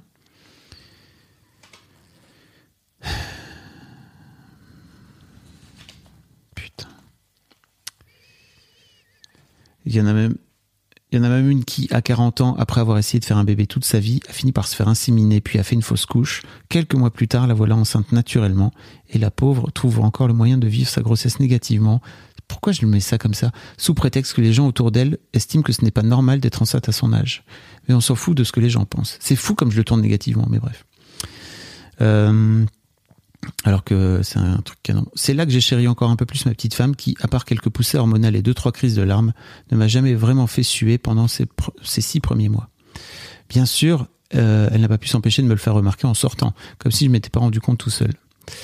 Euh, petit 3, je ne sais toujours pas ce que physiologiquement ça veut dire le col ouvert à 2, à 3 ou à 8, mais j'ai bien compris qu'à partir de 3, on était sur la bonne voie. Alors pour info, c'est 2 cm, 3 cm ou 8 cm. Il faut aller jusqu'à 10 cm avant que euh, le col soit totalement ouvert et euh, que ce soit la fête du slip. En tout cas, que ce soit le vrai travail qui va, qui va démarrer, enfin le travail, euh, l'accouchement, quoi, tout simplement. Pas le vrai travail, pardon. Il faut certainement que je revoie mon, mon anatomie féminine pour ça. Même avec le schéma de la dame, j'ai pas capté, salut la bûcher, belle soirée. Merci beaucoup. Euh, à côté de l'aspect, donc quatrième point, à côté de l'aspect serein psychologiquement, elle semble être incroyablement zen par rapport à l'accouchement, alors que les autres déversaient tout leur flip sur la pauvre sage-femme. Sa seule question, c'était de savoir si elle pouvait décider au dernier moment pour la péridurale. Apparemment oui. Donc voilà, ce sera tout. Merci à la semaine prochaine. Je pensais être beaucoup plus flippé qu'elle sur le sujet, mais c'est mieux dans ce sens-là, non? Cinquième point, j'en sors super frustré, ça cause contraction, accouchement, et quand je vois les grands stressés redouter les contractions, j'ai envie de me lever et de leur dire, mais moi j'aimerais bien avoir des contractions, moi. Hmm, Fab, tu crois pas. C'est ça peut alors je, dis ensuite certes ça peut faire cliché de dire ça mais sans deck hein. voilà un truc que je ne vivrai jamais. Putain c'est fou que je me le dise déjà là. Ok. Euh, ça fait quoi? Ça fait comme si on vomissait ça fait comme si on faisait caca ça faisait comme une ça fait comme une bonne séance d'abso je sais pas et jamais ce serait. C'est comme ces nanas qui aimeraient savoir ce que ressent un mec quand il a un orgasme sauf que là c'est plus important et ça me saoule d'être obligé de mourir idiot. Tiens donc euh, sixième point, l'autre papa présent a pris du poids aussi, le pauvre. C'était beau la solidarité masculine s'exerçant à deux contre toutes ces femmes. Pourquoi? La sienne lui reprochant de manger comme un ogre et moi le défendant corps et âme. Au bout d'un moment, elle a fini par dire que j'avais déjà perdu les kilos que j'avais pris et vu le profit de sa femme du genre décidé, à mon avis, le pauvre est déjà à la diète. Désolé vieux, j'ai tenu aussi longtemps que possible. Oh. Bon bref. Cette séance a fini sur une discussion sur le couple, un renfort de grands clichés sur les hommes, s'il vous plaît moment insupportable pour moi, une sorte de pseudo-psychologie à deux balles sur la condition masculine par rapport à l'accouchement. Et le pire dans tout ça, c'est que les nanas parlaient comme si elles étaient entre elles.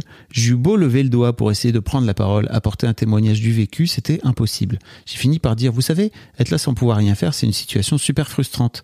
L'autre mâle dans la pièce a acquiescé, il y a eu un silence de quelques secondes et l'une d'entre elles a enchaîné sur la nécessité de ne pas donner de mauvaises habitudes à son mec, comme par exemple l'obliger à ranger dans le bac à linge les chaussettes qui traînent par terre, et surtout ne pas céder. J'avoue m'être senti démuni après cette remarque. Que peut-on faire contre ça, franchement, à part se baisser pour ranger les chaussettes? À mi-mal, on est bien peu de choses. Ok. Je vous avoue que je comprends pas tout ce que je suis en train d'écrire, mais j'espère que vous comprenez, vous, de l'autre côté. En gros, ça parle de charge mentale. Et moi, j'ai essayé de replacer le truc sur, euh, sur le vécu. Je crois que c'est ça. Une petite anecdote rigolote, dernier point. Euh, la sage-femme explique comment respirer par le ventre et finit par demander aux femmes de s'allonger pour voir si elles savent le faire correctement. Ma petite femme s'exécute tout en s'allongeant. Elle me dit Tu sais, avec mes cours de hautbois, j'ai vachement appris à respirer par le ventre. Je faisais sans arrêt des exercices, regarde. Et là, je vois sa poitrine gonfler. T'as vu? Alors, comme je veux pas la contrarier, j'acquiesce sans rien dire, mais c'était clair, elle était carrément incapable de respirer par le ventre. La sage-femme finit par arriver et lui dit Mais c'est quoi cette poitrine qui se gonfle? Il faut respirer par le ventre, madame, pas avec la poitrine. Puis en s'adressant aux autres. Alors voilà exactement ce qu'il faut pas faire. Putain, vraiment. Mange ça dans tes dents, la pauvre. Je me suis revu au collège quand je devais résoudre un problème de maths au tableau, l'humiliation devant tout le monde. Mais non, c'est pas comme ça qu'il faut faire. Qui veut le résoudre à sa place, ce problème super simple? Prof et sage-femme, même technique, même connaissance de la, physiologie, de la psychologie humaine toute bonne élève qu'elle était, elle, ce n'est pas le genre de truc qui a dû lui arriver. C'est bête de se faire rattraper par une sage-femme à cause de la respiration par le ventre à 26 ans. Elle avait 26 ans. Vous vous doutez, je me suis bien moqué d'elle. Et bah ouais, moi au moins je respire super bien par le ventre.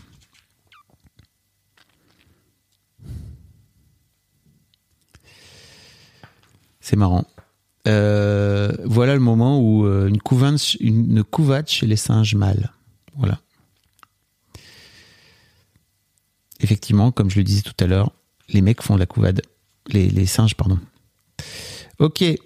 Euh, commence à être tard. Je vais avancer. Elle n'était pas très douce, non? Et en même temps, euh, franchement, le, personnel de, Jeanne de Flandre qui nous a, qui l'a accouché, qui nous a accouché, j'allais dire. Euh, c'était vraiment génial. Franchement, euh, si vous écoutez là, je sais qu'il y a des gens qui écoutent à Jeanne de Flandre. Big up. Franchement, c'était vraiment canon. Mais effectivement, euh, ah, je vais vous parler justement de la préparation à l'accouchement spécial Futur Papa, le 24 mai 2006. Donc, euh, on arrive vraiment à la fin de la, grossesse puisque ma femme a accouché le, le 30 juin. Hier, j'ai assisté à la préparation à l'accouchement spécial pour les futurs pères. Amusant de se retrouver entre mecs, tous plus sévèrement burnés les uns que les autres. Vous vous doutez, j'ai des trucs à raconter sur cette expérience assez inédite. Alors, il faut savoir déjà que c'était un truc apparemment assez inédit et que, euh, si j'ai bien compris, c'est les sages-femmes à l'époque euh, qui avaient décidé d'organiser, une, séance entre mecs.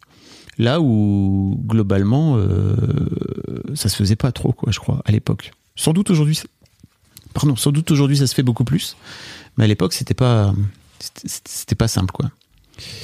Et oui, Clara, comme tu dis, euh, la place du coparent dans la, salle d'accouchement, c'est une vraie question. Il y aurait beaucoup de choses à améliorer. Personne n'a accouché ta femme, elle a accouché. Tu as raison, Opal. Pardon. qui l'ont assisté. C'est ça qu'il faut dire? Qui... Je me fais engueuler. Le mois de 2023 se fait taper sur les doigts. Tu as raison, tout à fait. Alors, pour revenir à cette, euh, à cette séance d'accouchement. Déjà et d'emblée, ça m'a fait bizarre d'aller jusqu'à la maternité sans l'avoir à mes côtés. Sur la route, j'ai eu un soudain moment de recul en me disant si ça tombe dans un mois, je reviendrai à l'hôpital pour venir voir ma femme et mon bébé et je serai papa. eh ben oui. Wait for it. C'est exactement ce qui va se passer. Euh, entre eux, les mecs sont des handicapés de l'émotion. Et bah dis donc, tu découvres ça mon gars en 2006. Wait for it encore. Ça, je le savais. Eh ben, euh, mais pas à ce point. À part un ou deux sur les 18 papas présents, dis donc, euh, pas un n'était capable d'expliquer pourquoi il venait et ce qu'il attendait de la séance. Putain, c'est fou. La pauvre sage-femme qui animait les réunions prenait à chaque fois qu'elle posait une question de grand râteau qui signifiait Tout va bien, je ne vois même pas pourquoi vous posez cette question, mais merci quand même. Truc qui n'arrange rien, il n'y a qu'une séance et une seule. Lors de la première séance avec ma petite femme, les nanas ont besoin de 5 minutes pour se confier et se raconter leur prise de tête. Chez les mecs, le processus est comment dire beaucoup plus long. Peut-être que les langues se déliraient après plusieurs semaines, mais comme rien n'est prévu pour ça, on ne le saura pas. Résultat, je pense qu'il y a pas mal de trucs qui sont sortis, il y a pas mal de mecs qui sont sortis complètement frustrés, ou du moins sans forcément avoir les réponses à leurs questions. Paradoxe amusant, la sage-femme démarre la séance en disant l'important c'est de communiquer dans votre couple, etc., etc. Bon, ça, ok. Puis pendant 1h30, elle reprend l'intégralité de l'explication de la première séance de préparation pour les nanas. Il a pas un bug là? Alors, il y avait toute une sorte de prof, il y avait toute il y avait pardon toutes sortes de profils de futurs papas. Des futurs papas déjà deux fois papa, un futur papa sportif qui est gonflé parce que sa femme lui reproche de continuer à aller jouer au basket, un futur papa qui ne voit pas l'intérêt de parler au ventre de sa femme, un futur papa certainement auditeur avec une sacoche Ernst Young qui veut tout compter, à partir de combien de temps il faut s'inquiéter si le bébé ne pleure pas quand il naît, c'était une question qu'il posait, un futur papa qui veut absolument savoir à partir de quand un bébé peut prendre l'avion, et ma petite pomme qui me sentait comme un extraterrestre au milieu de tout ça. J'imagine bien si je leur avais sorti, et eh ben moi je tiens un blog de ma grossesse. Ah, ah, ah, j'avais pas pris risque, mais j'ai peut-être eu tort. C'est marrant parce que je disais ma grossesse, euh, alors qu'effectivement c'était la grossesse de ma femme, mais j'aimais bien aussi quelque part me m'approprier ce moment en fait, qui était un peu un moment particulier dans ma vie quoi. Euh, et effectivement, comme tu dis, Opal, 18, ça fait beaucoup de monde. Et je crois que c'est d'autant plus dur de, de, de briser la glace. Euh, la question fatidique abordée par la sage-femme à la toute fin est concernant le sexe. Grand moment de silence. Bizarrement, j'ai toujours ce genre de réponse quand je pose cette question, dit la dame avec un sourire nerveux, comme pour détendre l'atmosphère. Tu m'étonnes, Simone. Déjà que ça cause pas quand tu demandes ce qu'on fait dans la vie, tu crois pas non plus qu'on va commencer à expliquer nos soucis de zizi. Ah, les mecs. André Madoukian a sorti tout à l'heure, putain, ça c'est vraiment, ça, ça pose le, le, bouquin, il y a plein plein de refs qui vraiment rendent le bouquin très très très temporel. En voilà une. André Manoukian a sorti tout à l'heure une phrase dont il a le secret dans la nouvelle star. Oui, on a les références qu'on mérite d'ailleurs. Un homme accompli est un homme qui sait assumer sa part de féminité. J'ai beau trouver cette idée très juste et exacte à mon sens, elle a encore hélas beaucoup de chemin à accomplir avant d'entrer dans les mœurs. C'est trop drôle comme il y a les graines là de du mec que je suis aujourd'hui. C'est très très marrant. Promis, si j'ai un fils, je vais faire en sorte de ne pas l'élever comme un mec, un vrai, sévèrement burné et incapable de chialer. Comme un bouffeur de yaourt, c'est ça. Moi, je sais chialer et j'en suis fier. Dude, tu crois que tu sais chialer. Tu sais pas encore, mais bon. C'est fou ça. Bon, je vous propose d'aller à la fin. Ah, il y a tout un moment où en fait j'ai des j'ai des, j'ai des fourmis dans le bras gauche.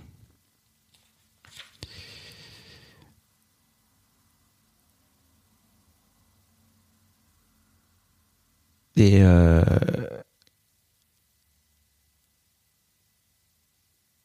et en fait, euh, je, m'étais je m'étais fait un faux mouvement en ayant un orgasme. Et bon, j'avais tapé dans, j'avais tapé dans Doctissimo, euh, genre j'ai des fourmis dans le bras gauche. Et bien sûr, ce qui était sorti, c'était t'es en train de faire un arrêt cardiaque. Et, et en fait, euh, j'avais pas osé dire au Toubib euh, que je m'étais froissé la nuque. Je lui ai dit que je m'étais froissé le dos avec ma serviette. Quel enfant, je vous jure. Bah oui, je l'ai planté mon arbre pistache. Rapport aux graines. Alors, le mois de juin est terrible parce que, en gros, euh, la gynéco dit à ma femme tout début juin que elle va, euh, en gros, elle peut accoucher d'un jour à l'autre. Et en fait, elle va vraiment accoucher au terme, donc à la toute fin du mois. Et c'était long, mais tellement long, ce mois où on a dû attendre, parce qu'en fait, on attendait. C'était débile, vraiment, d'avoir fait ça.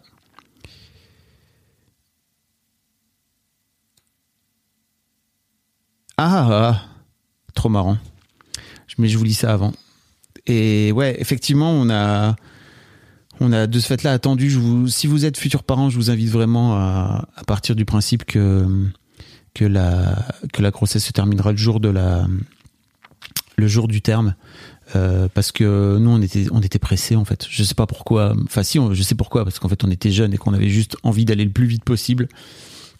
Mais euh, spoiler, euh, tu peux pas speedrun la vie, quoi. Euh, c'est quoi le prénom du garçon que j'ai pas eu comme on avait deux prénoms? Je crois que c'était Sam. Je suis même à peu, à peu près sûr que c'était Sam. J'ai fait aussi un blog et un livre pour la deuxième grossesse.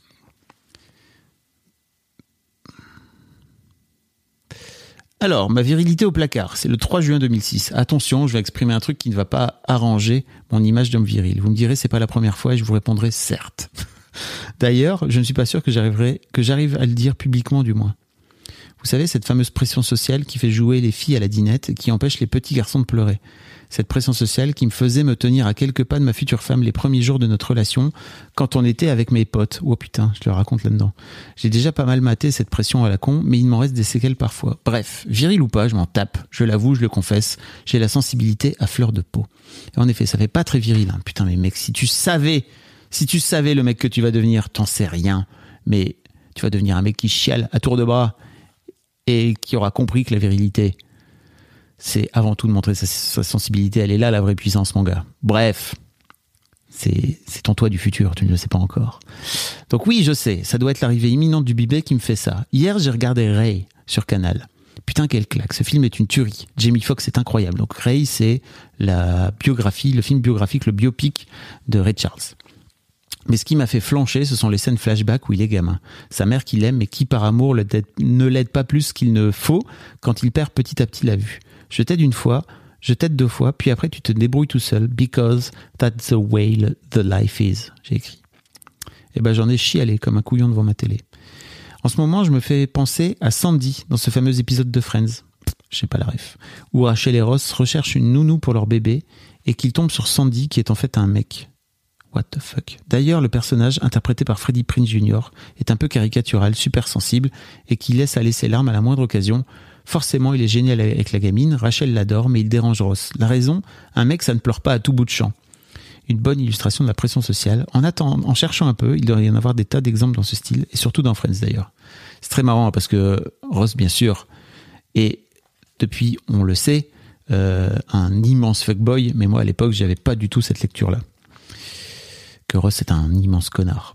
Euh, je vous invite, je vous invite, je nous invite à aller à la fin. Même si, euh, franchement, le mois de, mois de, le mois de juin, j'ai écrit tellement beaucoup. j'ai beaucoup, beaucoup écrit, ouais.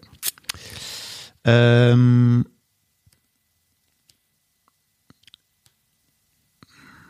je suis un peu ému, je vous dis. Surtout que 2006, c'était la, c'était la Coupe du Monde. Et ma fille est née. Euh,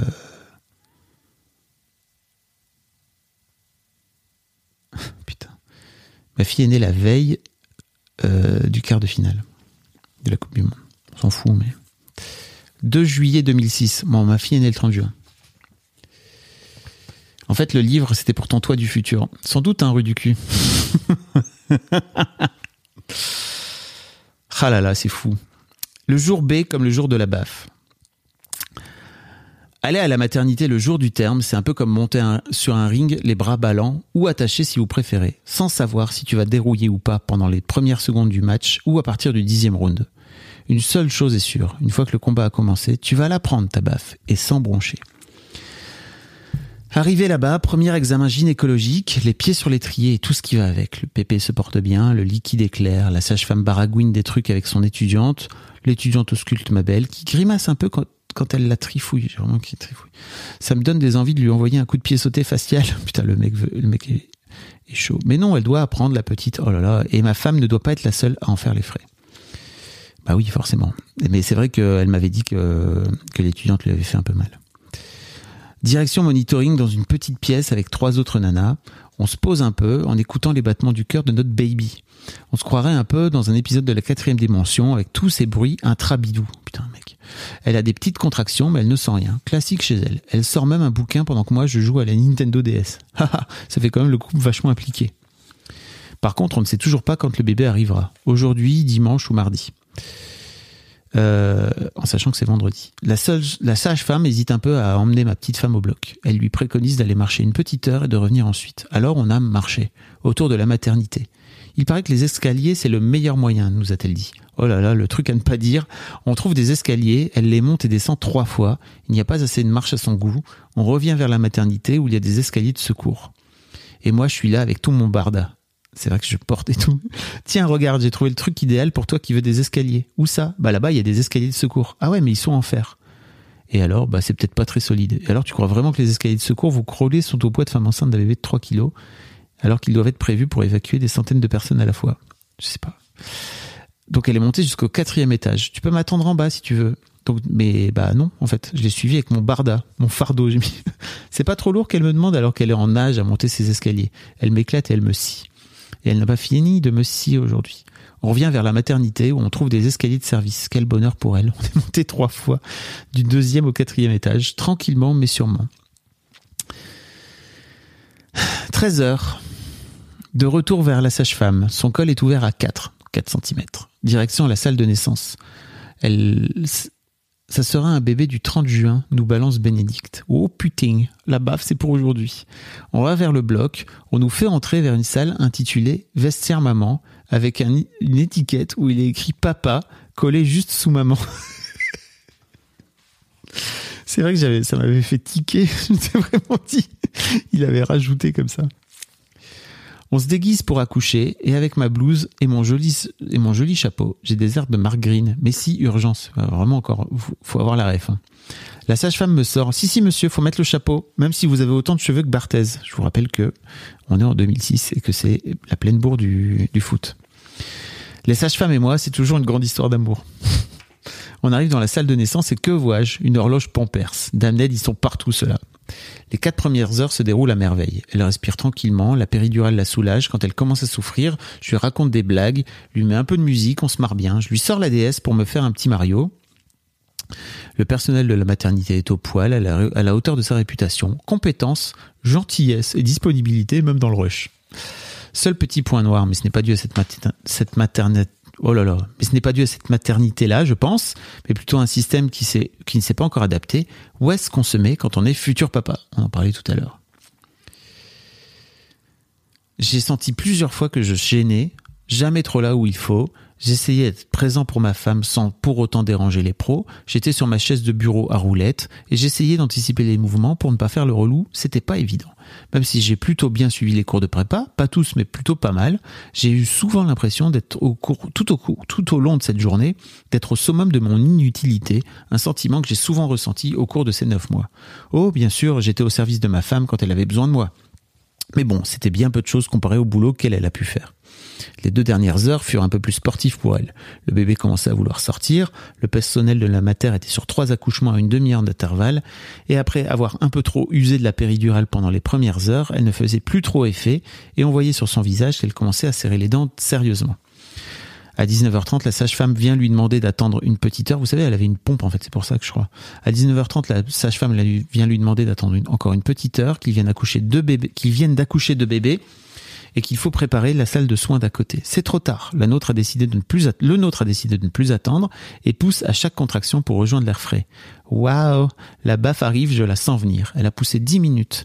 De ma position, j'ai essayé de ne pas trop regarder du côté des sages-femmes, mais je n'ai pas pu m'empêcher de voir qu'elle préparait une paire de ciseaux. Oh oh oh, elle va morfler la belle. Et moi, je l'encourage, je lui caresse les cheveux, je lui tiens la main.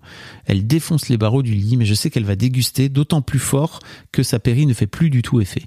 Et quand les sages-femmes finissent par inciser, elle pousse un cri qui me glace le sang. Qui me glace encore le sang aujourd'hui d'ailleurs, parce que je l'ai encore en tête. Voilà, il me revient là. Elle souffre trop et j'ai l'impression d'absorber toute cette douleur. Je n'en peux plus. J'ai la tête qui commence à tourner. Un exemple qui me confirme définitivement que ma femme est une tueuse, en pleine souffrance entre deux poussées où j'avais l'impression qu'elle allait exploser sous l'effort surhumain. Elle prend deux secondes pour respirer, me regarde et me dit Tu ferais bien de sortir, toi. oh putain, c'est vrai. Elle a raison. Non seulement elle est en train d'accoucher, mais en plus elle s'intéresse à moi qui suis en train de défaillir, pauvre poulet que je suis. Ouais, ouais, je vais sortir, j'ai dit. Je vais m'asseoir par terre à l'entrée de la salle, tout sonné par ce cri qui résonne encore dans ma tête. J'entends la sage-femme qui lui dit, j'entends la sage-femme lui dire, la tête est sortie, madame, encore un petit effort pour les épaules. Nouveau cri de douleur, c'est ma tête qui va exploser, impuissant que je suis. J'essaie de revenir à ses côtés, sur mes jambes en coton, je me pose à côté d'elle deux secondes, impossible de tenir debout, je retourne m'asseoir, le mec a tenté, putain. Je me souvenais plus que j'avais tenté de, oh là là. Je sors boire un verre, déterminé à ne pas manquer une minute de plus. C'est trop tard. La sage-femme sort en me disant C'est une fille. Je sais pas si c'est une épisode sauvage, mais je sais pas. Mais moi, je me souviens très bien des bruits du, ciseau et de son cri après. Et je, je ne pourrai plus jamais l'oublier, c'est sûr et certain, quoi. Une fille Une fille Exactement ce qu'on voulait, elle et moi, sans jamais avoir avoué à qui que ce soit. Je retourne dans la salle encore groggy et je la trouve avec notre bébé allongé sur elle. Elle a les yeux grands ouverts, elle nous regarde. Elle me dit J'y crois pas, c'est une fille. Et moi, je chiale comme un gosse. Elle m'a fait une fille, le plus beau cadeau que je pouvais espérer. Rien que de poser ça sur mon écran d'ordi me fout encore en l'air. Rien que de relire ça. Genre, ça se pisse me fout encore en l'air. Ah là là. Alors, comment s'appelle cette petite puce? Lina. Elle est magnifique, un peu fripée, un peu rouge, couleur nouveau-né, mais elle est belle. Ma petite femme sourit, toute cette douleur est oubliée, et moi, je n'en peux plus de pleurer. Qu'est-ce que j'ai chialé, putain. Je pose ma tête contre celle de ma belle, la baffe est mouse. Ah, j'ai mal aux yeux. En plein dans le pif. J'en ai encore le bulbe retourné 30 heures plus tard. C'est l'heure des soins. Le papa veut venir Avec plaisir. Moment bizarre où on fait connaissance avec ce petit être qui vous est aussi étranger que familier. Elle est géniale, elle a les yeux grands ouverts. Et moi, j'essaie de jongler entre ma petite fille et ma petite femme, qui est encore en train de se faire recoudre. Je vois qu'elle douille encore un peu et ça me fait mal pour elle. Je lui demande si elle va bien. Elle me dit que de ne pas m'occuper d'elle. Bah voyons. J'essaie de lui communiquer les infos. Elle mesure 48 cm, elle pèse 3 kg 300. Elle a, tous les, ses doigts de pied et tous ses doigts de main, tout bien comme il faut. Elle a une bonne bouille, elle pleure pas, elle est super calme. Vous voulez garder les ciseaux me demande la sage-femme. Non, non, merci. J'ai déjà, déjà que j'ai pas coupé le cordon. On n'est pas spécialement fétichiste dans la famille. L'aide-soignante me la donne dans les bras. Mon premier moment en tête à tête avec ma fille, je lui prodigue mes premiers conseils de père. J'y crois pas. N'oublie pas, les mecs sont tous des cons sauf ton père, putain. non, je déconne. Ouais. Je lui cause, elle me regarde. Je l'amène à sa mère, qui semble avoir déjà pas mal récupéré. Pur moment de bonheur, difficile à décrire avec des mots. Ces choses-là, ça se vit. On va rester là deux bonnes heures avant de regagner une chambre. Je vais en profiter pour passer quelques coups de fil et annoncer la nouvelle aux grands-parents, aux familles et aux amis proches. C'est une fille elle s'appelle Lina.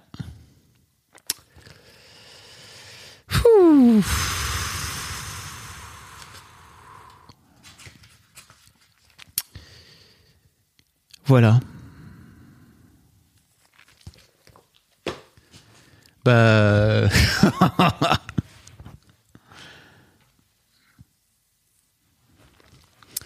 c'est marrant parce que c'est d'autant plus marrant de dire ça, c'est que on a des prises de tête euh, d'adolescents avec ma fille en ce moment, donc euh, c'est marrant de voir le, le jump on a eu des discussions géniales, elle et moi, ce week-end.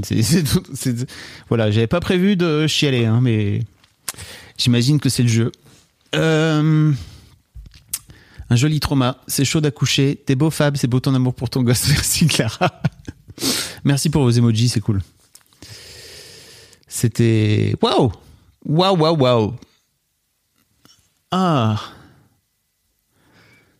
J'avais entendu. Euh, Bec BD dire euh, un truc du genre euh, c'est facile quand on est père parce qu'il y a un truc, il y, a une réponse évidente à cette question c'est quoi le plus beau jour de ta vie? Et, et ouais, je suis, je suis d'accord. Je suis d'accord avec ça. C'est ouais, petite Lina devenue grande aujourd'hui, c'est clair. bon, euh, voilà. Je sais pas si vous avez des questions.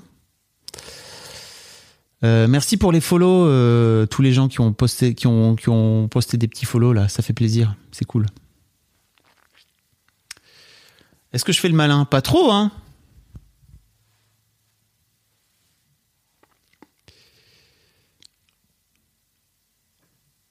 Ah là là.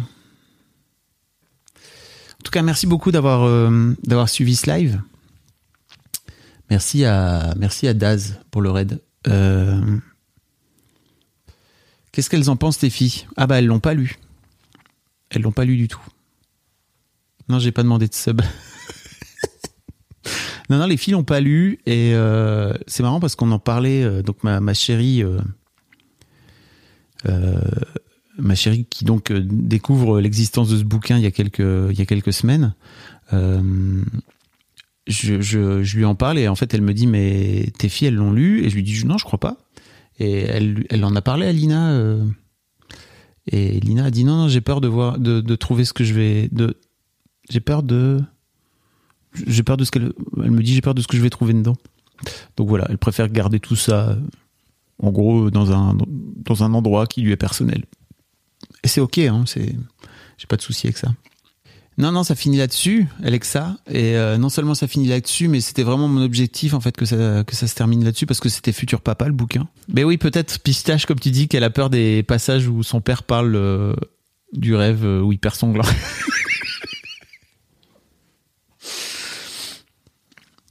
bon, en tout cas, merci beaucoup d'avoir suivi ce live avec moi. C'était vraiment chouette et et merci d'avoir accueilli mes larmes. C'était étonnant. Euh, c'est pas la première fois que je chiale en live, mais c'est toujours, euh, toujours aussi marrant.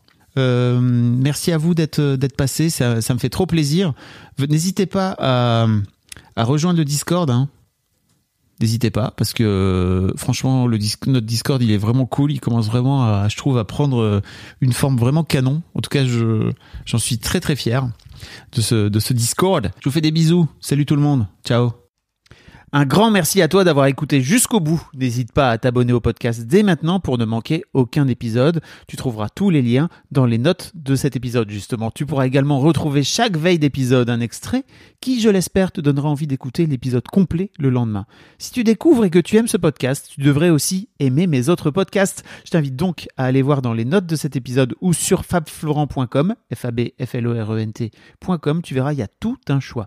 Je te mets aussi dans les liens comment t'abonner à ma newsletter où je t'envoie régulièrement des nouvelles, comment te connecter à mon Discord, comment me contacter ou encore mes différents réseaux sociaux, etc. etc. Tu l'as quoi.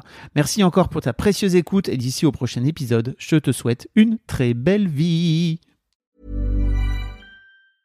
Mom deserves the best, and there's no better place to shop for Mother's Day than Whole Foods Market. They're your destination for unbeatable savings, from premium gifts to show-stopping flowers and irresistible desserts. Start by saving 33% with Prime on all body care and candles. Then get a 15-stem bunch of tulips for just $9.99 each with Prime. Round out Mom's menu with festive rosé, irresistible berry chantilly cake, and more special treats. Come celebrate Mother's Day at Whole Foods Market.